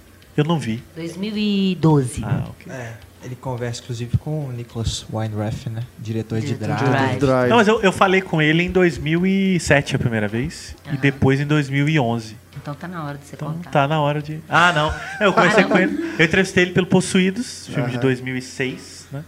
É, por telefone. E depois quando pelo Killer Joe. É, não, ele é um. Ele lembrou de você? Lembrou. Ah, Impressionante. bacana, na segunda né? entrevista. Mas você vê, ele, ele como Ah, ele olha. Por é telefone. Eu virei e falei, ah, Marcelo, te entrevistei há quatro, três anos. Ah, me lembro, citou no jornal. E eu não Ó, dei pistas, ele bacana. lembrou de fato. É, então foi ótimo. Ele conversa, é conversador aberta e tal. Ele é twitteiro também. Ele é twitteiro. E facebookeiro. É, Que coisa. Ele é. é, bacana não- demais você acompanhar esses casos. É. O John Carpenter. Monte Hellman. Monte é o Hellman. melhor, é tu- melhor bom, Facebook cara. de todos desses diretores. É mesmo. É, e, Eu e ele dá, É ótimo. não, e ele, e ele joga pérolas assim É. do cinema e da vida que eu- meu Deus. É, não é só o Monte cinema. Hellman já traduziu um texto meu de uma crítica de um filme dele. É mesmo? Que massa. Acho que no Google Translator. É. Ele, eu publiquei um texto sobre o parênteses, né, ouvintes, o caminho para o nada. Aham. E aí um dia um amigo meu me mandou o link falando, olha, o Monte Hellman publicou o seu texto no Facebook dele em inglês. Aí tava claramente um Google Translator ali, mas ele todo atento e é, é ele mesmo, não, não são assessores, nada Não, disso não. Você vê pelos comentários. Eles falam de outros diretores, falam mal de filme dos outros. Não, e ele deve ficar super grato de ver essas coisas, porque o filme foi super mal lançado. O Filme Caminho para o nada, a filmaço, gente tá né? falando do Monte é, o Hellman. Caminho para o É, Nada. exatamente. Filmar super mal lançado É. aqui no Brasil, acredito que fora também. E o Cara, Friedkin não- tem um Facebook Porra. super ativo. Ah, Recentemente ele causou, né, quando ele disse que o Babadook, esse filme canadense, australiano, Sucesso era o melhor, né, é o melhor suspense para ele desde o Psicose. Ó. Então ele virou notícia.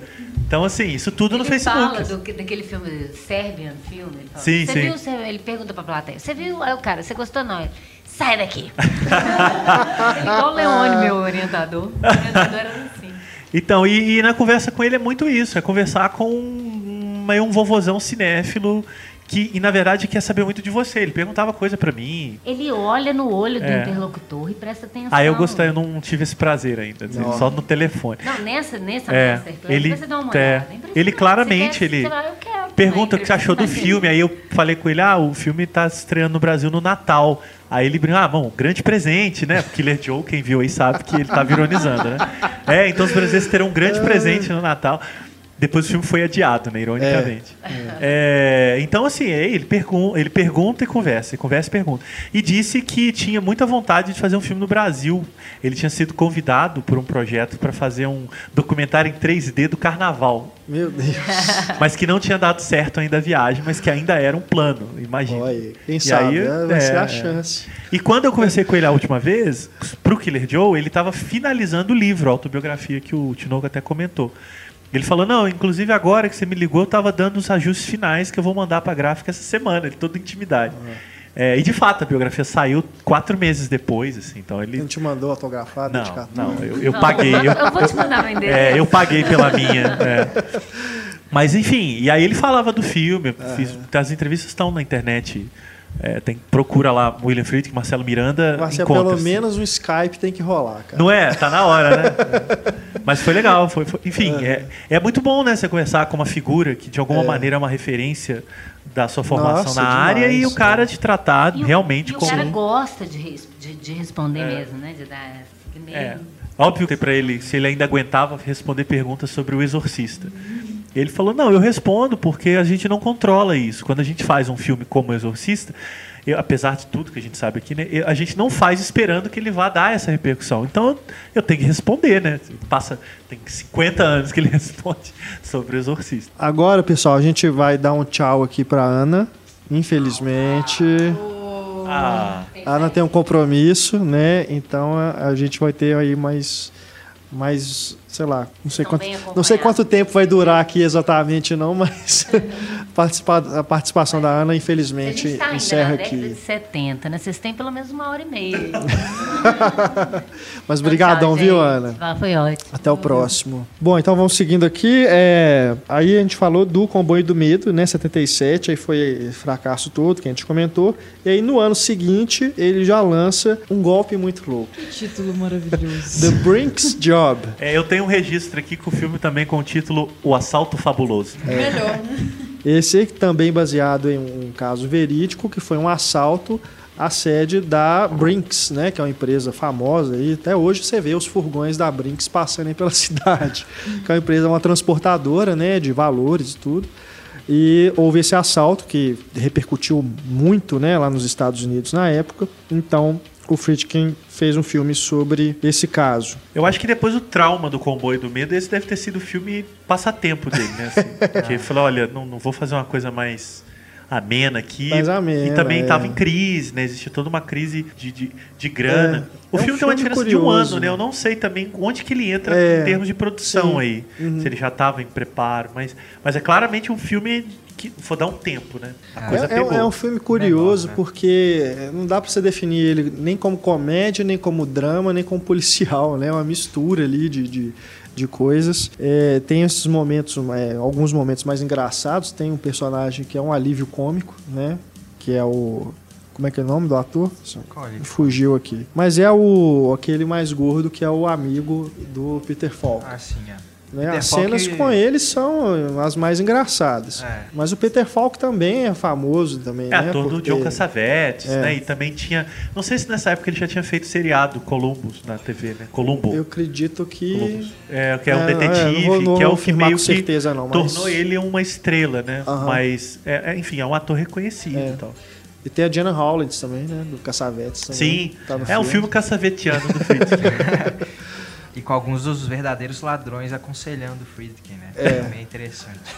Então o filme vai acompanhar a trajetória desse ladrão, né? Desde que ele foi preso, saiu da prisão e voltou a se tornar um assaltante quando ele planeja esse grande roubo à sede da Que ele- Brinks. Que ele descobre por acidente total, né? É. Que a- descobre que a sede da BRICS não é nada protegida, né? E aí consegue elaborar um plano pra assaltá-la. É, não é um grande filme, né? Mas mesmo sendo esse Friedkin menor ali na carreira dele, ainda assim do ponto de vista de direção, você vê que ele transforma algo menor em né, cenas muito um bem quadradas, né? né? Nossa, é, é A muito cena do assalto é muito boa, né? Sim, sim, os planos são muito bem construídos. E eu gosto também desse lado humano que ele dá para os personagens, porque tem essa coisa, né, que o, a gente pontuou aqui já ao longo do programa, dos personagens, usando o termo do Marcelo, opacos, né? Mas eu acho que esse, o, o- o- nesse filme, particularmente, tem o, o- o humor, ele sai justamente da parte humana dessas pessoas, né? Os erros que eles cometem ali durante a, a tentativa do, do assalto, né? Enquanto eles estão planejando tudo. Enfim, é, é um filme realmente assim que não é essa grande coisa não, mas é, é- de forma alguma é um filme ruim, É. né? De forma alguma é um filme ruim. É, aí, aí, aí o Friedkin já dominava também o ofício muito mais, por exemplo, Sim, do que nos primeiros sim. filmes dele, que tem um clima parecido, né? Então também ali você vê um realizador no seu, no seu ápice de domínio. É. Só que abalado, talvez, por, por uma série de coisas, questões históricas e culturais que afetam um pouco o trabalho também. né? Tem o Warren Oates também no elenco. Tem ator que é do outro Peckinpah, né? grande ator, né? é. De- Tem grandes nomes no filme, né? O É, filme já vale. ele, ele já aparece bem mais depois, né? Mas na metade do filme ele se junta lá ao bando lá para fazer o assalto. personagem bem complexo, né? que Mas- ele é meio sim. traumatizado pela guerra e É. tal. E ele vai ser importante nos momentos finais do filme. É, na década de 70, a gente não falou depois do Exorcista que ele fez uma entrevista com o Fritz Lang. né? Ah, sim, No YouTube, sim. assim, ela preto e branco ainda e tal. Primeira Sim, pergunta ele já toca no entrevista. ponto assim, do- da época dos filmes propaganda nazista e tal. É bem, bem forte. E é muito bom, né? Porque são duas gerações históricas, né? O Fritz Lang, que sai da Alemanha e vai fazer Hollywood clássica, e o Friedkin, que renova o, o sistema. Então você tem ali também um embate de dois gigantes, né? Agora, em 1980, É, aí a coisa fica Aí- séria. aí acho que ele faz, pra mim, acho que é o- é o filme mais maduro dele. É outro dos seus grandes trabalhos, Parceiros da Noite. Parceiros da Noite, Cruising. Cruising, que é um termo intraduzível, né? Mas que É. tem a ver com todo o universo homossexual, Sim. da, da- do, do, do- do sadomasoquismo gay que o filme retrata, né? Underground mesmo. É, do subterrâneo É. da sexualidade. E um filme complicado, né? Passou por muitos problemas durante a produção. É, e sofreu coisas É. que a gente vê até hoje, não Sim. com tudo, que é protestos antes do filme estrear. É. Né? Já houve, havia protestos de, de grupos é, pró- é, ativistas né, que já alegavam que o filme pintava uma imagem negativa da comunidade gay é, de Nova York. É Nova York, eu acho o filme, né? E, bom, enfim, É. ali daquela, da metrópole. E antes do filme estrear, então isso gerou também muita, muita, muita comoção. E o filme, de fato, ele, ele, é, ele é complexo em várias camadas, mas como é, como são todos os filmes dele, né? Sim. Não tem personagens heróizinhos, né? O, o Alpatino demora quase meia hora para entrar em cena. É. É, ele próprio é, é um personagem muito típico do William Friedkin, né? Aquele personagem que vem do, do mundo, né? No caso, ele é um jovem policial e vai ser sugado, né? Por uma certa obsessão a partir da vivência num caso, né? Isso tá no Exorcista, na- na- no caso da figura do Padre Karras, que é o padre jovem, tá no Comboio do Medo, tá no Operação França. A ideia da obsessividade mesmo, né? Da- da- do desespero e, e que tem muito a ver com o William Friedkin pessoa. Então é muito interessante ver o Parceiros da Noite essa mudança que vai se dar é, nos personagens, né? É, não, e ele, é, não vamos também né, usar de spoilers aqui, mas ele termina também numa De forma dubi- ambígua. dubiedade, né? É. Ninguém, É ninguém aquilo- é capaz de explicar aquele final. É, Esse é um desafio. É. E eu acho que o filme ganha com isso. Assim, né? com certeza.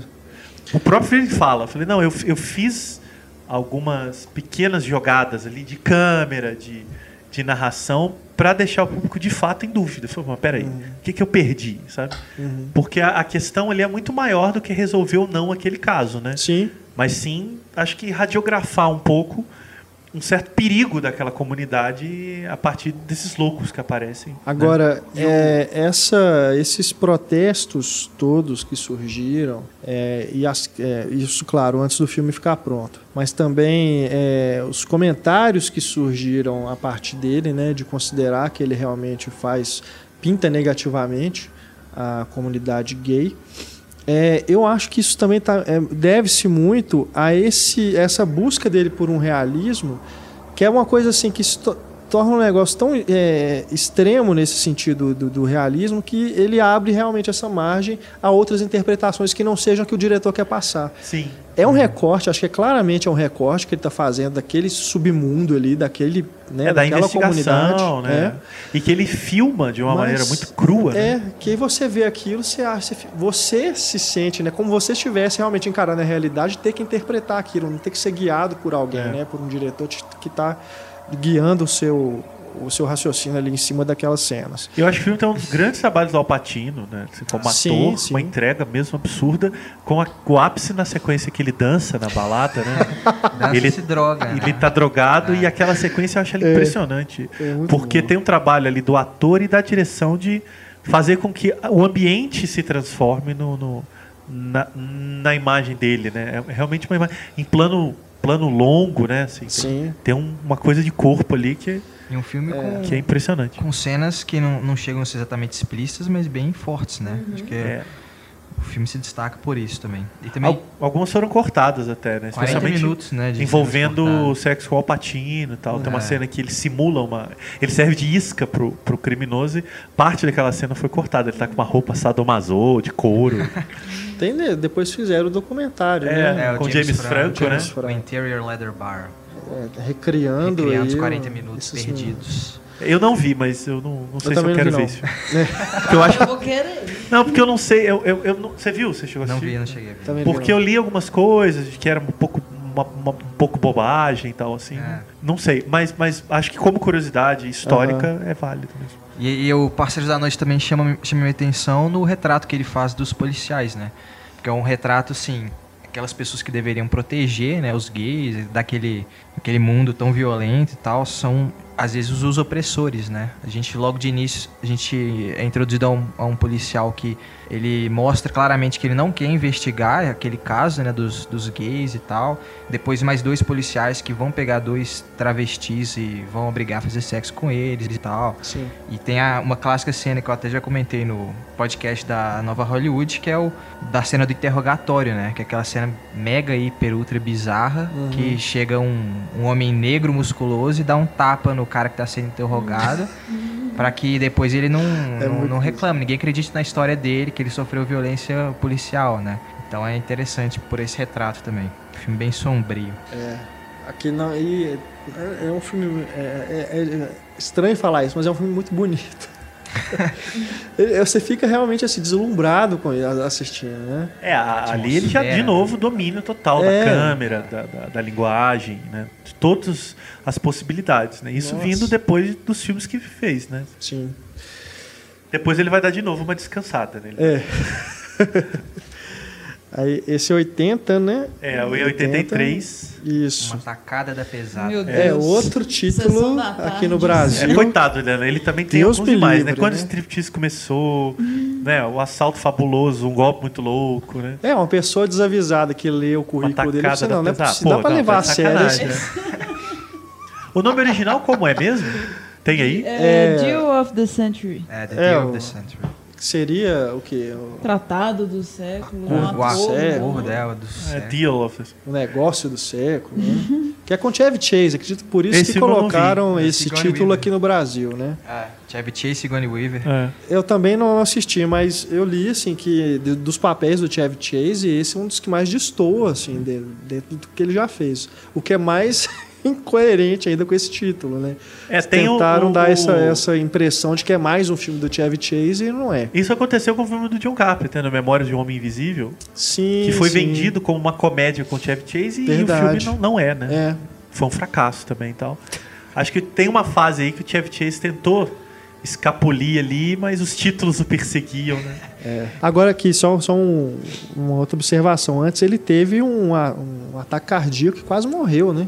Em 81. Entre, entre essa fase. é. Entre o Parceiros da Noite e esse filme do com Chevy Chase.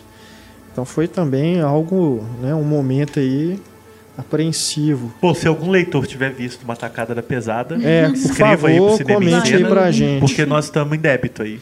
É. Nós, Nós fizemos vamos- essa lição. Vamos, Tentei achar ele. É, é, é um filme bem menos rodado é, mesmo eu, e é pelo uma, que é eu uma, é uma carência. ele já até saiu do catálogo. Ele foi lançado em DVD, mas é, não, não vende mais, né? Então você não encontra cópias novas. Mas, né, tem os sebos da vida aí. Pela Se alguém por sinopse, é um- enquanto. é, tráfico de armas. Sempre É, um crime, sim. né? Um tráfico, uma coisa errada. Tem ali um crimezinho. É, ele Algo falava isso, no né? No que, no, que o propósito dele, como diretor, era realmente mostrar é, a, a vida por esse viés, né? Dos crimes, da- das coisas que aconteciam, assim, né? Obscuras e tal, que, que as pessoas não conheciam, né? E é realmente, se você for observar, todos os filmes vão sendo pautados por, por essa visão mesmo. Assim como esse próximo que a gente vai comentar, para mim um dos grandes perdidos aí dos anos 80, que as pessoas não dão devido Um valor, dos melhores. que é Viver e Morrer em Los Angeles, 85. Que eu acho que é o filme mais godardiano dele, disparado. Tanto na maneira de fazer, quanto na, numa certa, num certo sugar a alma dos personagens. É. Sabe? É, é, no Godardiano eu falo do período do Godard dos anos 60, né? Sim. Que, a, que a fase ali é mais de personagens, né? É. É, esse, esse filme ele é um, um estouro também, né? Sim. Tem aquela abertura altamente anos 80, né? Não, a trilha Terrorista. também. Uma trilha- quero fazer uma crítica à trilha, que eu detestei a trilha. Mas é porque você nasceu quando? É. Nos anos 80. Mas exatamente, Mas, mas eu perdi, né? na Mas juventude ficou- dos anos 80, aquela era a música tropical, muito uma coisa, datado, né? Final, a trilha fica. Mas eu acho Não, que se tem você uma. assistir alguns filmes clássicos dos anos Não 80, tem saída, né? é, É não tem pega, saída. Pega Eu os a- caça-fantasmas e olha- saída, escuta é. a trilha pra você ver se é legal. É, não, colocado Horrível. Menos batistaca, menos. Não, mas eu É. gosto muito porque eu acho que aquilo é a alma daquela Los Angeles dos anos 80 também, sabe? Ele sai de Nova York, vai para Los Angeles, a terra da, da- do sonho hollywoodiano, né? E coloca como protagonista aqueles policiais altamente embrutecidos, né?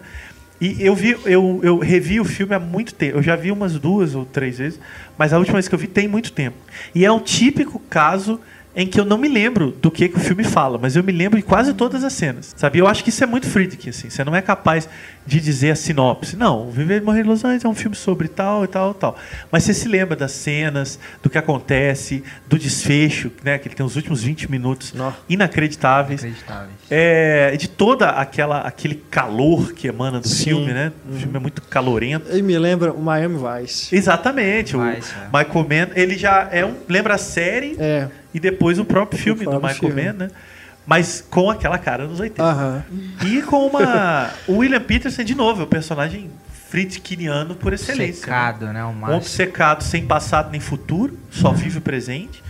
Não tem, né? A gente não tem nenhum acesso a quem é aquele cara. E a gente também meio que por causa disso, a gente também não se importa muito Ah, com certeza. com o que acontece com eles. A É. gente quer mais é ver até onde aquilo vai. Também, não me importou Né? nem um É. pouco. E eu acho que isso é uma característica mesmo, né? Que Mais está presente menos, no né? comboio, está presente no, É, no- no Operação isso. França, que é não é, é- é essa essa limpeza interior do personagem também te tira o compromisso Sim. de torcer por eles. Acho que é uma operação de linguagem muito muito pensada, os sabe? Mas- caráteres são sempre questionáveis. Sim, é- sim, é. Sim, sim. Mas assim, como no como acontece no comboio do medo, também tem um momento que ele também te joga no chão. Sim, né? exatamente. Mas é exatamente por isso. Como você não está lá muito, É. dando muita trela, só está acompanhando, quando alguma coisa mais impactante acontece, aquilo de fato te pega muito mais do que Sim. se você estivesse importando.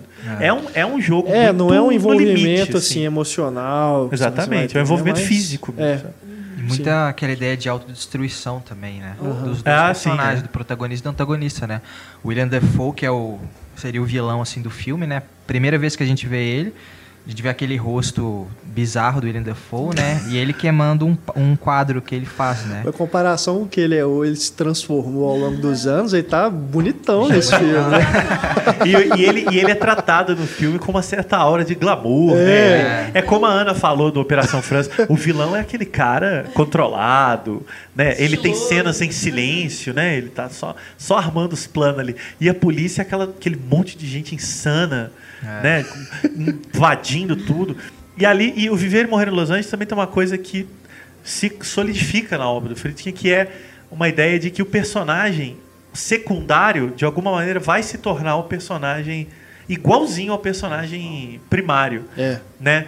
Que é, no caso, é uma transformação mesmo de figura que está ao redor para figura obcecada. Igual no Exorcista mesmo. No Exorcista, isso está na Operação França, isso está no, no- muito presente no Parceiros da Noite, né? O Alpatino vai surgir como um policial inocente e vai virar um quase um sociopata, né? Igual aquele que ele está investigando. E no Viver e Morrer em Los Angeles, você vai ter também uma transferência de personalidade do parceiro, o Buddy, pro, pro policial porra louca, fodão, que é interpretado com brilhantismo pelo William Peterson, né? E outro destaque é o John Turturro, né? Sim. Tá sensacional. Né? Principalmente naquela cena lá do banheiro, que ele sai Aham. correndo pelo aeroporto, né? Que até é muito engraçada, né? Todo mundo apontando a arma. Outro com o rosto também bizarro. né? É, O William Peterson, bom fazer um parêntese, que vai voltar a trabalhar com o Friedkin nos anos 2000 numa, na série de TV, no CSI, né? CSI. Quando o Friedkin for convidado, como fã do CSI, ele é convidado para dirigir dois episódios Aham. E o William Peterson é o ator do, do- da série e tal. Então eles meio que se reencontram ali novamente. Aliás, recomendo quem tiver a oportunidade. Os dois episódios que ele dirigiu são primorosos. Não Tá, precisa o- acompanhar a série para isso. Dá para ver É, só os episódios. É. O William Peterson São histórias que fechadas e tal. Foi descoberto pelo Friedkin, né? Foi o primeiro longa né, dele. E pra falar também, a gente pode esquecer da, da cena de perseguição, né? Que mais uma é, vez, mais outra, uma né? grande sequência. mais uma grande Inclusive, sequência, né? ele fala que ele pediu para que aquela cena fosse é, elaborada para ser melhor do que a do Operação, França. França, é. né? E é evidente que Operação França é o filme setentista dele, com tudo que É. isso tem. E o Viver e Morrer Londres é o filme oitentista, com tudo que isso tem, inclusive a música, as cafonices e tal. Interessante, é. E uma coisa do, da- do colorido. Então é muito- daria uma, uma, uma, uma sessão dupla de décadas mesmo. muito certeza. interessante. Ele E o- fez também um, um episódio de Além de Imaginação. Sim, nunca vi esse episódio, É, é. Nightcrawlers. É. Nunca vi também, não. Nunca vi. É capaz de ter nos YouTube aí. É, vamos colocar aí os links, né, para quem estiver curioso aí para ver. Tudo aí no na parte de extras aí do, do É. Mas eu acho que depois do Viver e Morrer em Los Angeles, ele entra numa fase muito pouco respeitada. assim. Sim. Que eu gosto de algumas coisas, não Sim. gosto de outras, a gente vai falar aí. Mas é uma fase em que ele deixa de ser protagonista. Ele já, no Viver e Morrer em Los Angeles, ele já não é lá o grande, a grande estrela como ele foi nos anos 70. Aham. Mas ainda existiu uma certa aura de respeito. Depois ele vira quase uma chacota, né? Quase os filmes são muito baratos, É. não fazem sucesso. Ele Olha só. batalha, ele pena pra fazer. Ele não tem filmes que ele admite que ele não gosta, né? Na biografia ele vai dizer não, vários desses filmes que a gente vai falar aqui eu, eu não devia ter feito, eu acho que não ficaram legais. Enfim. Ele entra de fato numa fase artisticamente É verdade. é, tensa, assim, né? Quase fim de carreira pra indústria, né? Depois Mas enfim, do- vamos um por um aí. É, vamos comentar aqui. Acho que também é, nem dá para ficar muito tempo em cada um, não. É, a gente pode pegar um conjunto aí, né? Teve Mas o lance temos com a Barbara aqui- Streisand também. É, ele dirigiu do, do making do- off do, do CD do dela. álbum da Bárbara Streisand. Que coisa. The Broadway Album. É. Que maravilha. Tá no YouTube. Mas ele dirigiu, depois do Viver e Morrer em Los Angeles, em 86, um filme é, pra TV, The, como é que é? Cat, Cat Squad, Squad. que se eu não me engano, não, acho que não, nem tem título em português. Acho que não. Mas ele tem um outro pra TV, não sei se é dessa época. Tem a continuação desse, inclusive. Fala um outro de TV que vai ter mais ou menos. da Cripta? Não, não. é, o- ele refilmou o 12 Homens, Jailbreakers. uma sentença. Esse filme é muito bom. Não, mas esse é nos Esse 90. é né? depois. do Jailbreakers é um belo filme. ver, Eu não consegui também. É um belo filme. Eu tenho uma cópia, eu posso te Opa, passar. Demorou. É, E tem o É Rampage, belo né, que a gente comentou Qual? aqui rapidamente. o- é o, Síndrome o do Rampage Mal. Syndrome. Esse filme é muito bom. É. Esse é muito bom, realmente. Esse, esse é da fase decadente, é um dos melhores, né? Filme de tribunal. Música de Ennio Morricone. É, É, sim, com sim. Michael Bean, o verdadeiro exterminador do futuro. Verdadeiro, Senhor, com certeza. É o grande salvador de Sarah Connor, que ninguém se lembra, todo mundo só lembra do Arnold Schwarzenegger. Exato. É, mas ele faz ali Kyle Reese no Exterminador do Futuro. E aqui fazendo né, essa figura ambígua também. O- ele é um advogado, né? Se eu não me engano. Advogado, É. é. E, e é um filme realmente. Quem gostava muito desse filme era o Carlão Reichenbach. Oh. Era um grande entusiasta do Rampage. E foi por causa do Carlão que eu encarei, assim. Falei, tá, vamos ver qual é esse filme. E é um belo, é um filme muito interessante, que adianta muito nesses filmes de tribunal com, com ambiguidade, as duas faces de um crime, essas coisas. Sim. Que é o personagem que está sendo defendido, mas tem dúvida se ele merece a defesa, sabe? Então é, É, muito, é um filme muito intenso mesmo. E É, e te é- coloca numa posição difícil, porque você, o, o personagem começa, né, um advogado liberal e tal, muito católico, contra a pena de morte. E aí ele conhece o caso desse, desse homem que assassinou, desmembrou uma família no Natal. E ele quer porque quer colocar esse homem, sentenciar esse homem à pena de morte, né? Então já é um filme que te coloca numa posição difícil se você já for contra a pena de morte, mas é, ele constrói, é bom ver a construção, né, do tribunal, lá do processo. Você fica um pouco se questionando ali de que lado tá, porque os dois lados são apresentados, né? É. E é um filme que já, como eu falei, já mostra uma posição também diferente do Friedkin em relação à pena de morte da que ele tinha no primeiro dele, o The People vs Paul Crump, né? Aqui ele não sabe exatamente se é, a pena de morte é algo que deveria ser permitido para aquele cara, né, ou não, que dá um final também muito ambíguo e tal. É. E o que foi prejudicado pela versão seguinte, né? Ele fez uma segunda versão desse filme em 91, onde ele eliminou toda a ambiguidade. Que aí a partir daquele momento ele falou, não, a- eu sou a favor da pena de morte nesse caso, né? Essa Ele versão eu não vi. Refez reeditou, o filme, é. Eu Refez nunca o vi filme essa e versão. lançou. E é retirando as cenas que davam ali ambiguidade, né, pro, pro final. Mas aí, aí essas, como eu não vi, eu não sei. Mas eu, eu gosto dessa versão que deixa realmente ambiguidade e nos faz questionar também É. a nossa própria posição. Uma coisa muito curiosa do Friedkin no Brasil é que ele vai começar a ganhar nomes, os filmes vão ganhar nomes que tentam sempre buscar o exorcista, né? Então a gente vai ter aí o Rampage, vai chamar Síndrome do Mal. É. O filme seguinte vai chamar A Árvore da Maldição. Depois vai ter Possuídos, né? Então, Bug. Bug, então, enfim. Mas A Árvore da Maldição é um filme tipicamente B, menor Total, mesmo. é. Eu acho divertido, mas é um filme claramente ruim. Ele não é bom. Ele é ruim. Mas É, acho que todo mundo devia ver esse. o- Qual o nome original, Renato? É? The Guardian. The Guardian. The Guardian. É bem mais interessante, Seria né? a guardiã, né? No caso, que é 90. uma... Porque é uma menina. E ele uma tem uma mulher. sequência final, de fato, quase hilária, que a árvore é o é a grande vilão do filme e tal. Não, e começa na coruja, clichê, termina Ai, na coruja, É, clichê. mas eu acho um filme com, com seus valores. assim. É, você tem ali o Friedkin é, brincando com coisas que ele nunca tinha mexido, né? É. Do, do terror mais fantasioso mesmo. É, e brincando De também monstro, com o próprio né? imaginário dele ter É. feito o Exorcista, né? Então, Mas tem algumas coisas realmente interessantes. tem, tem, A- o filme tem um clima. Eu, eu gosto muito da, da hora que o, o arquiteto vai atrás dela na floresta. Né? Aquela, que ele descobre, né? É, a- é a- aquela babá. da babá. É, E aí ela tá nua, deitada na árvore. Você é uma cena assim, bonita, né? forte, é. Não é porque ela tá nua, não, e ela é bonita. Não, é uma bela mas é cena. porque a cena é bonita. E é engraçado que esse filme entra numa tradição de babás más dos anos 80, né? A Aham. gente vai ter a mão que balança o berço. Sim. A gente vai ter vários filmes em que as babás são as vilões. Vilãs. Aliás, É- nessa, é muito nessa curioso época, eu isso. tava lembrando, tem uma série de filmes é, de, dessas mulheres sobrenaturais e fatais, né? Tem aquele Life Force, né? Que, que é uma alienígena, tem a experiência. A experiência, 93, se eu não me engano. É, tem esse aqui também. Enfim, É, acho que nessa época aí a, a figura feminina estava assombrando os diretores. Né? Hoje eles já se acostumaram, tem É, que acostumar. verdade. Mas na época eles estavam realmente meio assustados. As babás, então, coitadas, Ó. nessa fase aí. Perderam tudo emprego, né? Todo mundo se confunde. Tava difícil, é. Depois vem um que eu nunca vi, mas eu acho que também é outro filme dele de passatempo, Blue Chips. Esse eu vi. É o de esse basquete, legal. não é? É muito bom, né? Eu gosto. Eu não É, vi. muito Com Nick. Note. É. E eu vi, eu eu lembro que eu vi ele no lançamento, que era a época que eu jogava Que basquete. bonitinho, Renato. Ô, gente. Eu- Vocês eu- veem, eu jogava leitores e basquete ouvintes, a gente e- já chegou na fase em que a gente se revela velhos, né? Não, O editor aí mas você já sabe por que que eu vi esse filme? Porque eu jogava basquete e eu era fã do Shaquille O'Neal. E o Shaquille O'Neal tá, é um ator do filme. é ator. Não é na é mesma primeiro época, papel. 94, o filme com o Michael Jordan?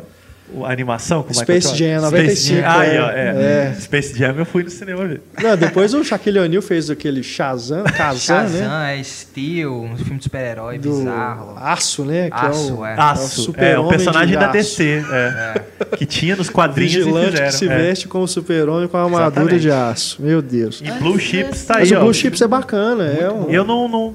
Talvez tenha visto na juventude, TV e tal, mas É. eu não tenho memória dele. que o Nick Note é um, é um técnico da equipe de basquete, um técnico durão. É. Né? E que estoura, assim, né? Tem uma cena. é, Tipo Whiplash, assim.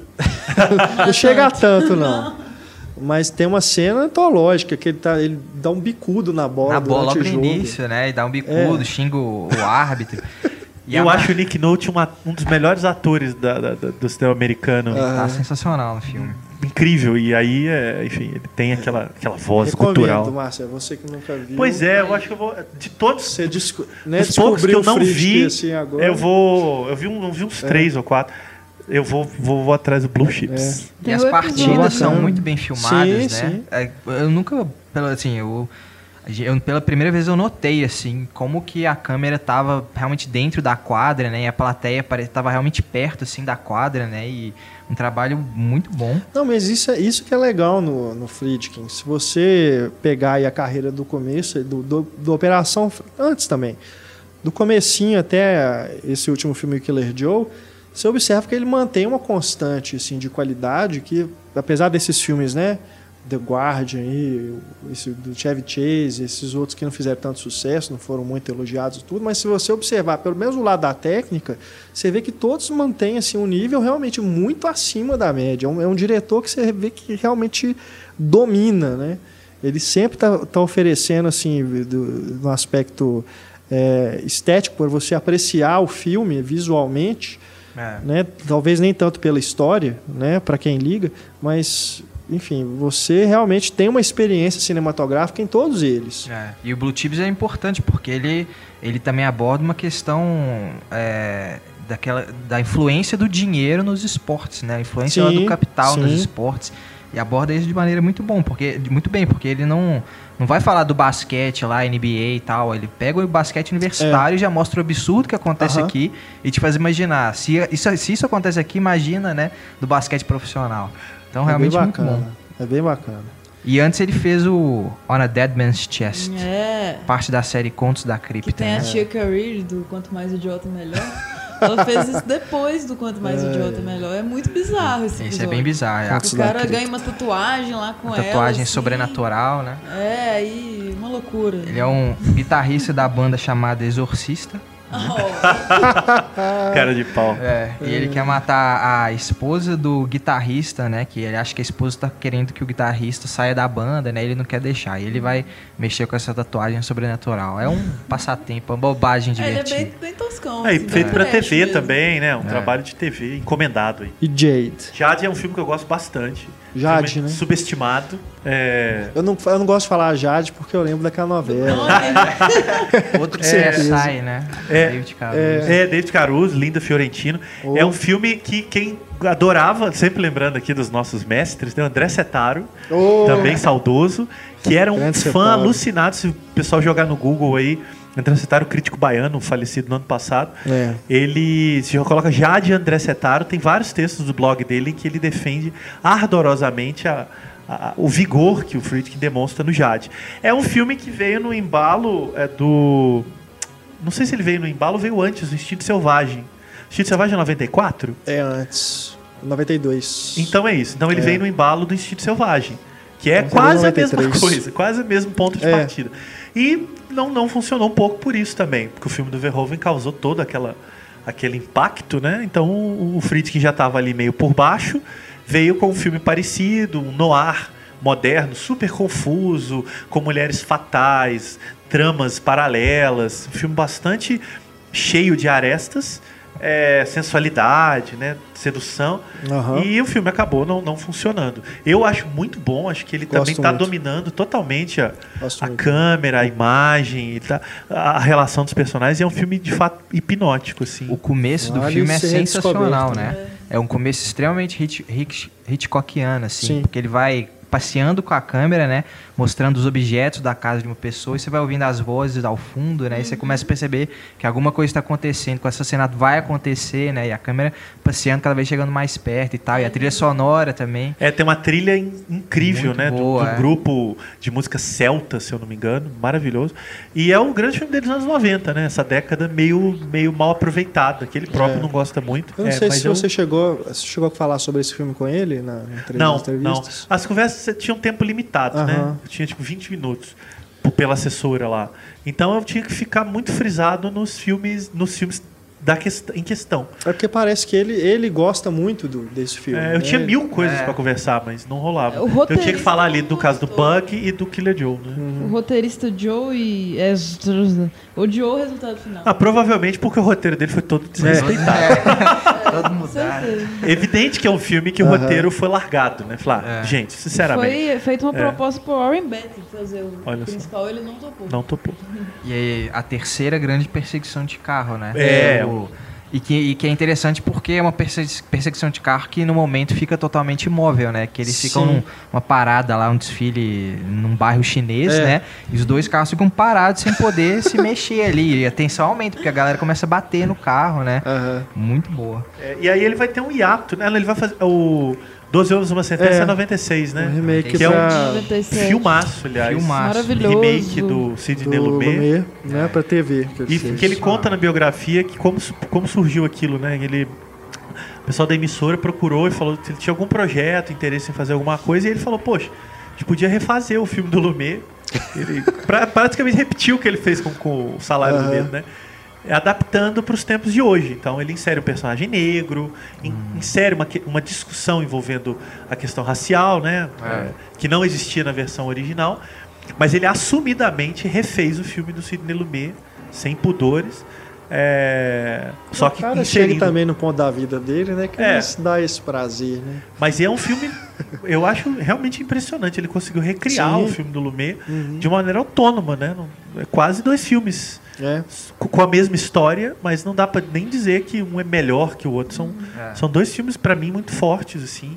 E o, e o que o Friedkin eu acho que trabalha a câmera naquele espaço ali de uma maneira Nossa. impressionante. assim. E é um puta exercício. É, a, reza a lenda de que os- o filme dele é exibido em faculdade de direito. É, faz todo Como eu nunca fiz, eu não sei.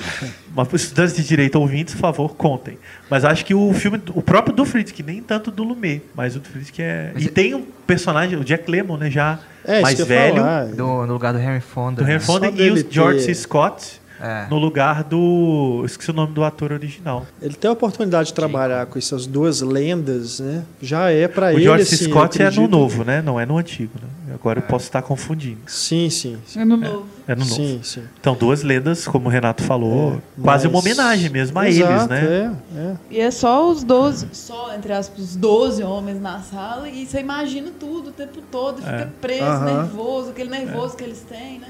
É, ele- ele- a pena de morte e quer ir pro jogo de, de beisebol, né? É, ele consegue levar o filme. drama que já existia no filme do Lumet pra, Uhum. pra aquela Nova York quente, né? Os personagens suam muito, o ar-condicionado tá com defeito, né? E aquela câmera passeia naqueles rostos, assim. é. E eu sinto que o. Ele tava em boa forma ali. eu sinto que o discurso de, de ódio, assim, talvez é um pouco mais aflorado no filme de 97 do Sim. que no filme do, do Lumet, Do né? Lumet. É, é porque ele é mais desiludido, né? É uma- Existem é- aí 40, 30 anos de... de O que deveria melhorar, na verdade, É, piorou. né? Você tem aí o quê? 57, 97. Você tem 40, 40 anos, anos. de história americana jogada no buraco, né? É. Então, o, filme dele carrega muito esse peso de 40 anos, né? Uhum. E, e é um filme para TV, né? Bom frisar, é um filme de televisão. Depois ganhou versão em VHS no Brasil, que foi como eu vi. E volta e meia aí, alguém exibe em algum canal e tal. Assim, é um Aham. filme de, de impacto, assim, impactante. E é legal, porque acaba que passa a ser uma coisa tão pessoal e é outra vida em jogo. E assim, o julgamento deles todos muito condicionados por fatores externos e faz você questionar o sistema, O de, sistema, né? de julgar o crime mesmo. Qual que é o critério? Você deve considerar o quê? As, as testemunhas, os fatos, as provas, né? É fenomenal. Analisa todos os lados mesmo. Muito e bom. depois, no filme seguinte, ele volta ao tribunal e volta para questionar Mais um outro tribunal. sistema, Uhum. né? Agora mas militar, ainda né? mais arraigado ali na cultura americana, que é o militar. É regras do jogo. Esse filme- Polêmico, né? É, isso causou, causou. Esse é o filme de direita do William Friedkin. né? É. É o filme que ele se revela o. Não, sou- o negócio Agora. é o sistema. assim. Mas, tipo assim, eu, eu li que ele queria fazer uma, um trabalho mais ambíguo, né? E que os produtores não deixaram, Eu porque não- colocaram não uma ceninha É. ali, né? Uma ceninha que, assim, tira toda a ambiguidade e fala, tal personagem com certeza tá errado ou tá certo. assim, Só, sabe? só contextualiza um pouco, pessoal, Eu acho Antônio, que é sobre a sinopse. É, até porque É. o filme vem na- no, no- no embalo aí da guerra da, da, da- da guerra da Sérvia, É. do, do Iraque, aquelas coisas todas. É, a história é que o, a embaixada americana no Iêmen, né? Ela é cercada lá por uma multidão de manifestantes. E aí o coronel Terry Childers, que é o personagem de Samuel Jackson, é, recebe a ordem de levar soldados pro local e tal. E aí, quando ele ordena, né, que o esquadrão atira em todo mundo lá e mata 83 pessoas. E a, e a imprensa, lógico, cai em cima, né? E aí fica aquele jogo assim: será que ele estava certo? Será que ele deveria realmente ter atirado, né, e matado as 83, 83 pessoas, né? Ele tinha motivo para fazer isso ou ele agiu de forma errada, né? E aí o tribunal seria isso, sim. E aí tem nessa embaixada tem tem câmeras, né, filmando tudo lá. Então essa cena que daria que tira toda a ambiguidade está relacionada a isso, assim, que foi encaixada pelos produtores. Friedkin não queria queria uma coisa mais ambígua a partir de ponto os pontos objetivos de cada eu um. concordo, né? é, eu concordo É. que ela podia ter sido eliminada mesmo. É, eu não, eu vi na época no cinema, não em VHS na verdade, que eu- onde eu Ah. morava não tinha cinema, eu ainda morava onde não tinha. E, não, e, e nunca mais revi, porque eu me lembro de não, não, não ter gostado muito daquela abordagem. Enfim. Esse tá disponível no Netflix. É. Tá tranquilo. E nu- nunca, nunca fez a minha cabeça. Eu lembro que eu li umas revistas de cinema que falavam muito mal do filme, eu era muito Aham. influenciável. Então, falei, ah, ah, tá, então é ruim, sabe? Então nunca revi, é uma, é uma lacuna. Mas É. nunca me marcou também, não. Talvez seja um, um filme ainda a ser recuperado. mas- Eu acho um filme bem, bem corajoso do Friedkin, sabe? De, de abordar é, essa questão, esse tema, confrontar diretamente esse sistema militar e questionar o ato de um homem que é acusado, mas acho que tá, não, não se leva ali todo o contexto que levou ele a agir daquela forma. Então, por isso que eu acho muito corajoso é, a forma como o filme é, termina, porque é, é difícil Se falar falar sem sem spoiler, spoilers, né? mas acho assim, é, é aquilo de você julgar sem se colocar no lugar daquela pessoa. Então eu acho que há um entendimento ali dos jurados de que eu poderia ter agido da mesma forma, sabe? É, e é, e é de novo o acho que é um- criando o ambiente tribunal como um ambiente moral, né? É. Já tinha feito isso lá no Rampage,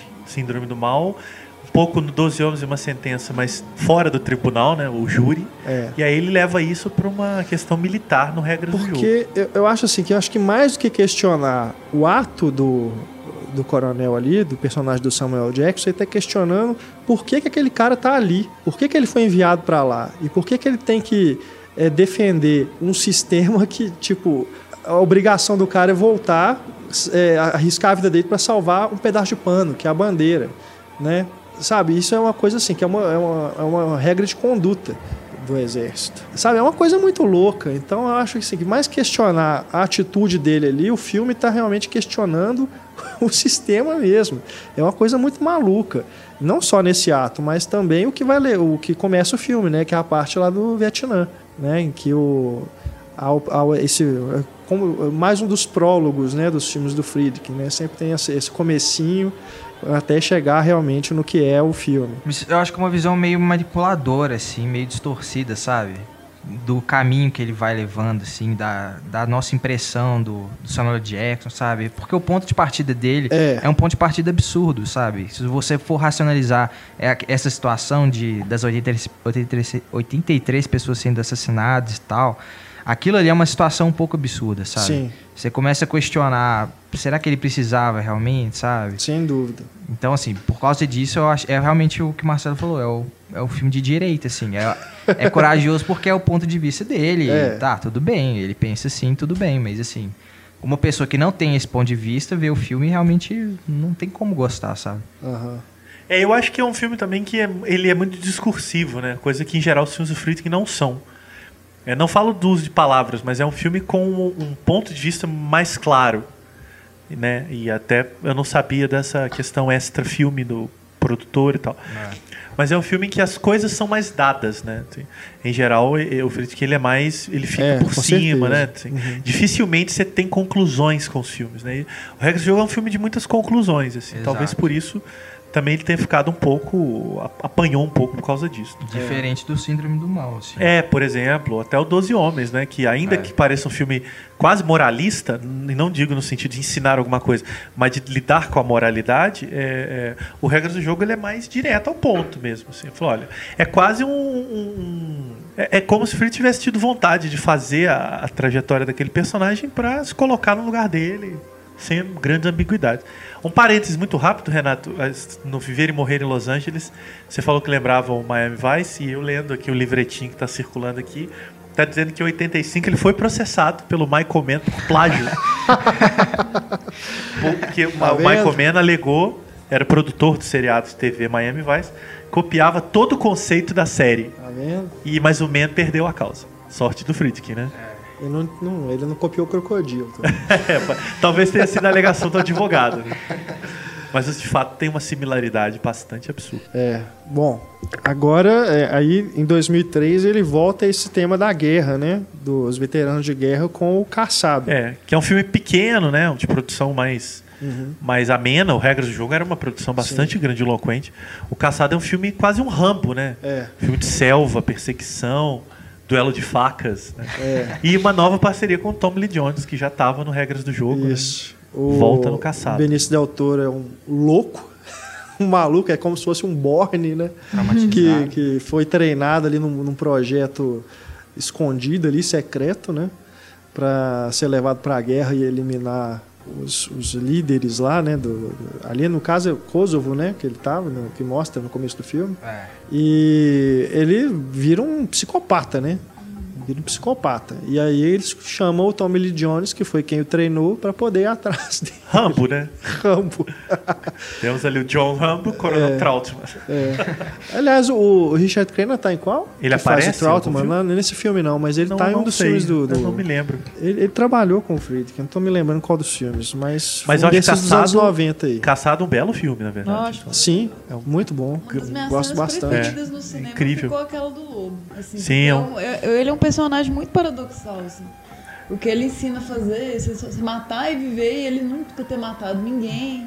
E o que ele faz pelo lobo, assim, é muito, muito lindo. É, é um, belo, é um filme de fato e muito vigoroso também. Né? Ali Sim. Friedkin estava de novo de volta, agora sem discurso, sem, sem, sem descanso. É filme de mata, de corpo, de, de, de- filme de porrada, assim, É. sabe? No, no melhor sentido aí. Aqueles diálogos é, muito bíblicos. reflexivo, né? Assim, muito de personagem É.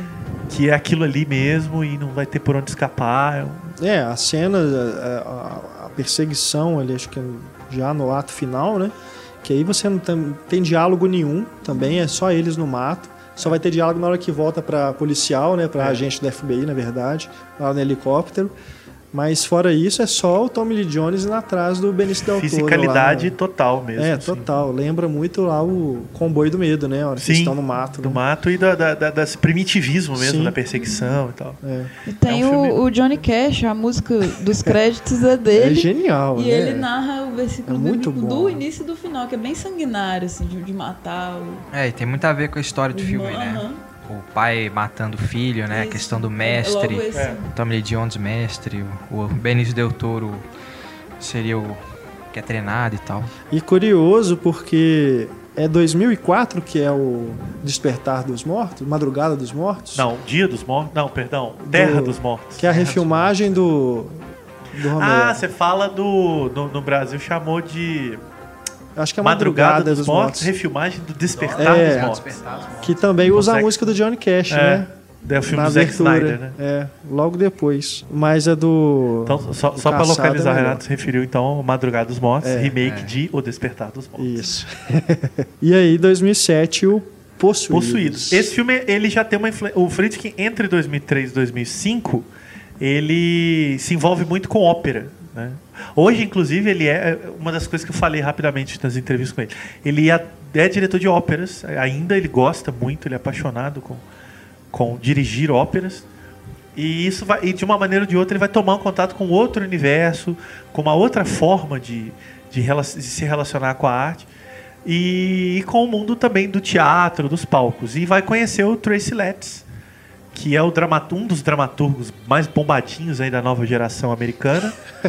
é, tipo, é, é porque ele é uma espécie de herdeiro do Tennessee Williams, Sim. herdeiro de Arthur Miller, que é, que é aquele que, é- que é- que são os textos de personagens disfuncionais em constantes discussões de vida, né? Muito muito característico ali do que do que inclusive o cinema americano bebeu muito ali nos anos 50, uma, um bom de chamar desejo, é, né? Toda, toda essa coisa.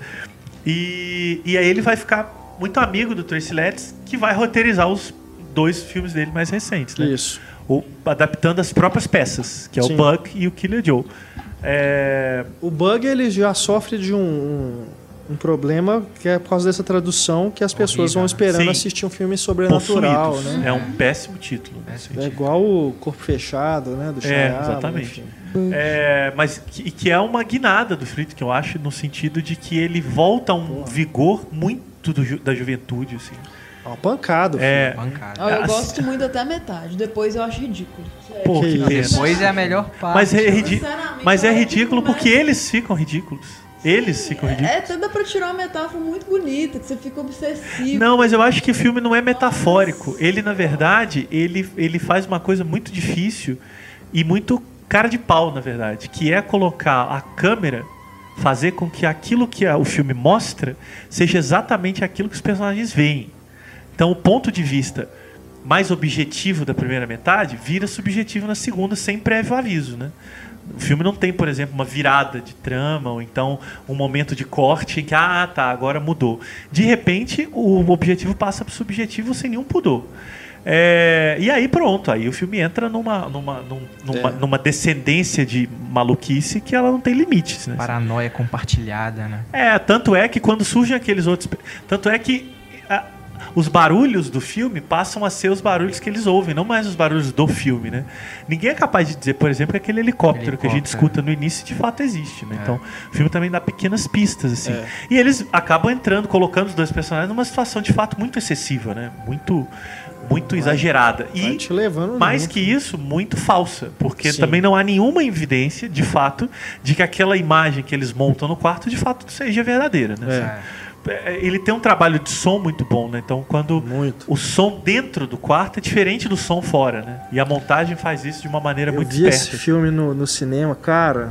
É. Era algo assim. Foi lá no Paragem. né, Paragem. em O único lugar em Horizonte. BH que exibiu o filme. Que isso, que na- não sei como que tá lá hoje, que tem muito tempo que eu não vou, mas na época era cinema Era- referência era aqui em BH. em som o som, imagem, nossa, que Eu vi isso. também. Eu tinha visto ele foi uma DVD que a distribuidora tinha mandado. É, na época eu trabalhava no jornal, então eles mandavam alguns filmes antes. Não teve cabine e tal. E tinha, tinha ficado, pô, filmão. Mas quando eu vi no cinema, de fato, É. ele virou um dos filmes da década, assim. E ele foi, é, quer dizer, 2007, né?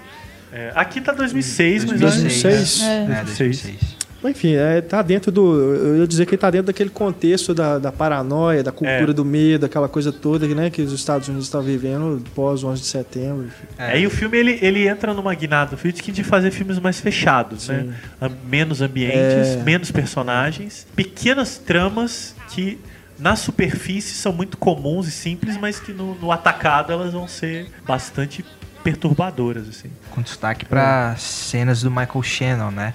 Envolvendo retirando os dentes, né? Que realmente são. Ai, Aliás, pobre Michael Shannon, depois do Bug, ele só fez aquele personagem. Ficou. Quer dizer, um filme pequeno que não foi um grande estouro de bilheteria, não foi um grande sucesso, mas influenciou toda a carreira de um ator, né? Ele passou a fazer só perturbado. Me aponta um filme dele depois que Pois não é, seja perturbado. Eu, eu realmente não consigo. Foi apenas um imaginar. sonho. O filme do Herzog, é My Son, My Son, What Have You É, Done? tem aquele também. É, Homem de Aço, É o Zod, até o né? Superman. Tem É, e aquele O mais uns- Abrigo com a O Abrigo, Chastain, Take né? Shelter, É. né? ele também é um é outro. é quase o mesmo personagem, né? Que vê coisas que só ele tá vendo. É.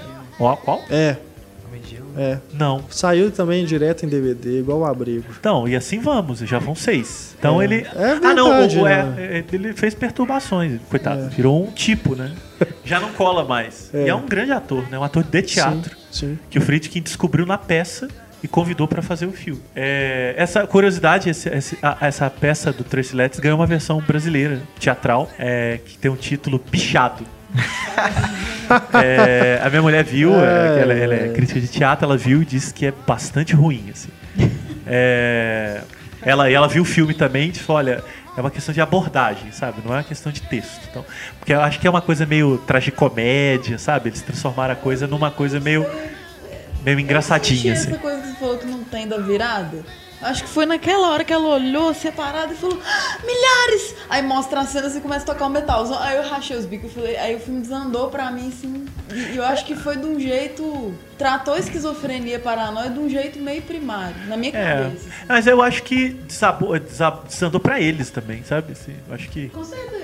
Não é uma mente brilhante, por exemplo, que tem um truque, né? A coisa ali Aham. é feia, É. assim, sabe? Mas eu tava adorando até certo ponto a personagem da Ashley Tá vendo como é que aquela situação não é agradável? Não é. Quando ela fica feia, a gente desgosta, né? Não, mas não é por isso. Eu gosto do perturbador, do feio e tal. Eu achei que desandou de um jeito estranho na minha cabeça. É, mas o, o filme gerou muita controvérsia mesmo, é, especialmente pelo Agora- texto Mas final. eu então. estava esperando um outro tipo de, de É. relação que, que aconteceu. Ele virou um trem meio sci-fi, não sei.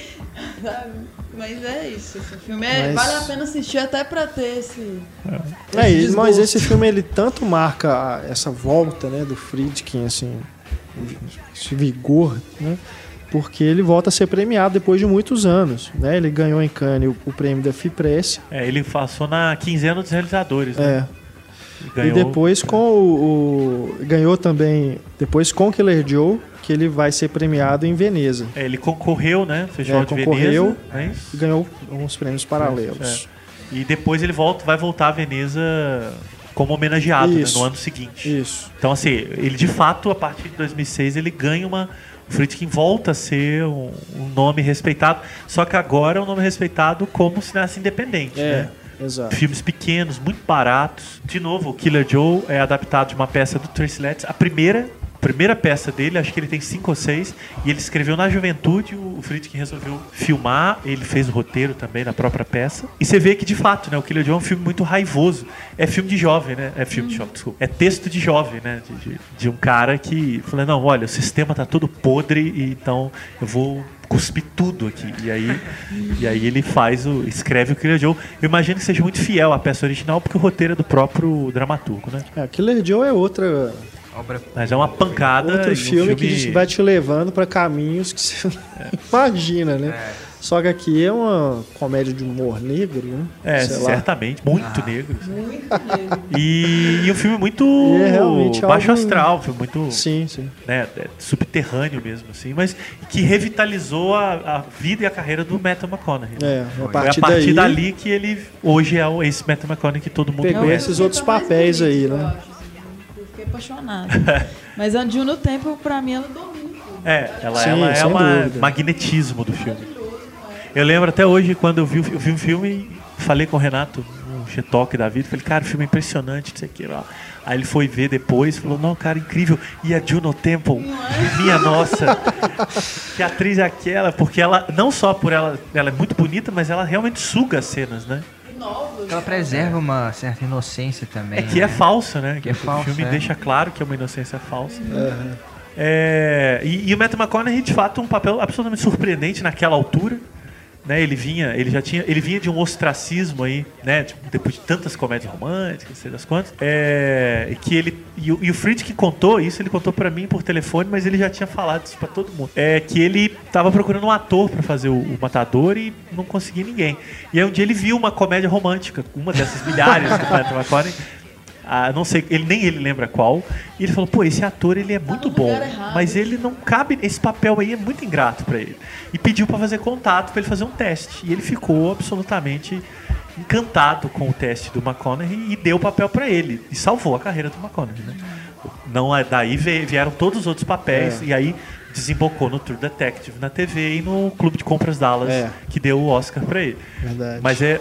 Matthew McConaughey deve toda essa, rena- re- essa renascida, muito, claro, ao próprio esforço, mas também a essa, o Friedkin ter colocado ele naquele personagem, que poderia ser um desastre, né? O ator de comédia romântica fazendo um matador de aluguel sádico, misógino, nojento e, e- e problemático como aquele. Que talvez seja um dos personagens mais desagradáveis do cinema americano dúvida, últimos que, nossa. 15 anos. assim, sabe? É, especialmente a determinada cena infame de- da. Ele é desagradável em todas as cenas. Todas as não há uma cena que ele seja Eu minimamente agradável.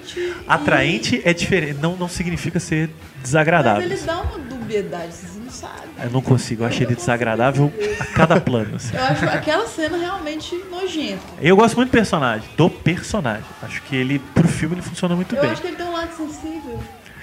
É, eu acho romântica. Eu acho falso aquele. Que É, isso. acho Mesmo o, o final do filme, quem viu aí e tal, eu também não compro aquela sensibilidade. Não, é.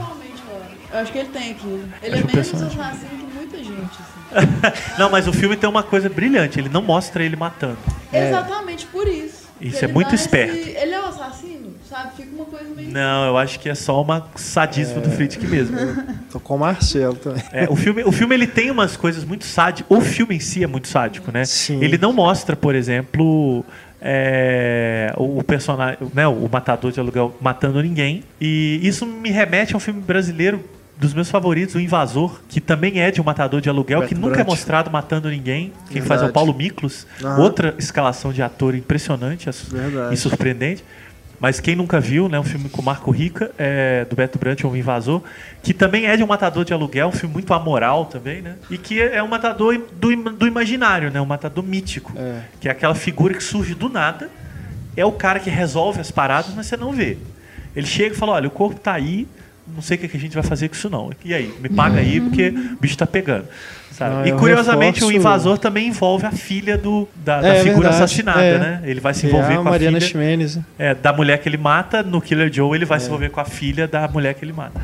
Não, eu, eu reforço a recomendação, até porque eu acho que o- esse filme ele fez muito Qual? sucesso na época, o Invasor. O Invasor. Né?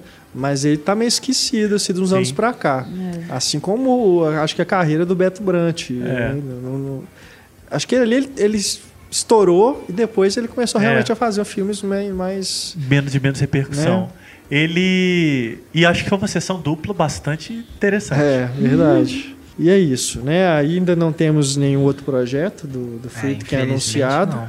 mas é, É, parece ele se dedicou que... muito à autobiografia, foi lançada nos Estados Unidos, dá para encomendar. É, chama. é, o título é excelente, né? The Friedkin Connection.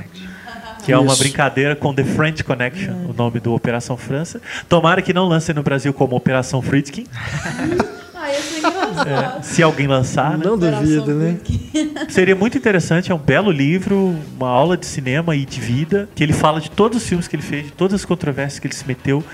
Não é muito. Ele não doura a pílula, ele se coloca mesmo, ele assume algumas atitudes controversas. E. Enfim, o filme está disponível. O, filme, o livro está disponível em e-book também, fica bem mais em conta. Alô, Kozak Naif, alô, Mostra É. de São Paulo, né? Vamos lançar no Brasil. Vamos trazer o cara aí, Connection. fazer uma retrospectiva. Festival do Rio, o que livro. costuma lan- fazer né? retrospectiva desses cineastas mais corpóreos, né? É. John Carpenter, Dario Argento, Paul Schrader.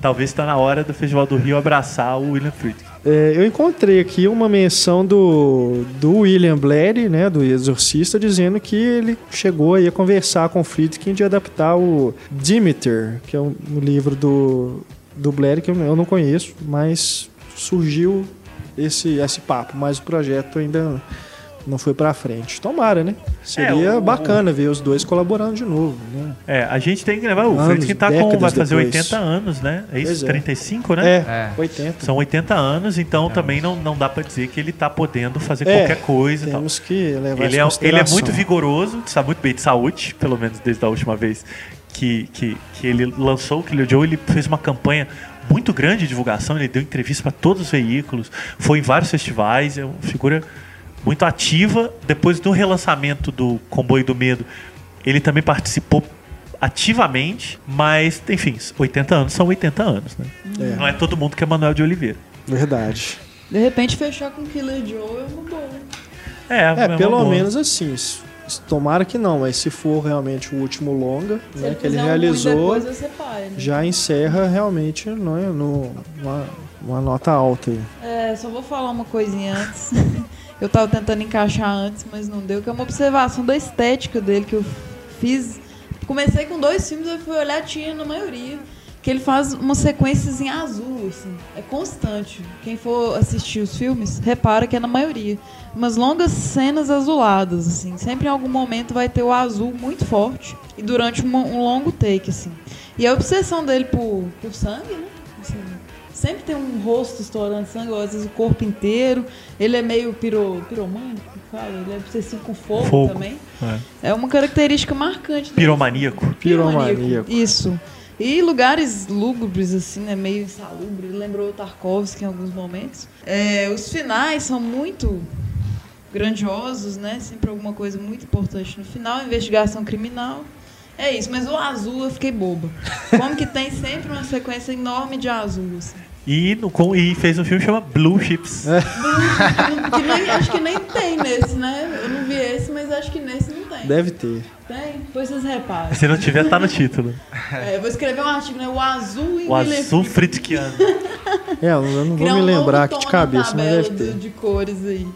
Bom, vamos encerrando então o nosso podcast sobre o William Friedkin. Mais uma entrada aqui na série Grandes Diretores.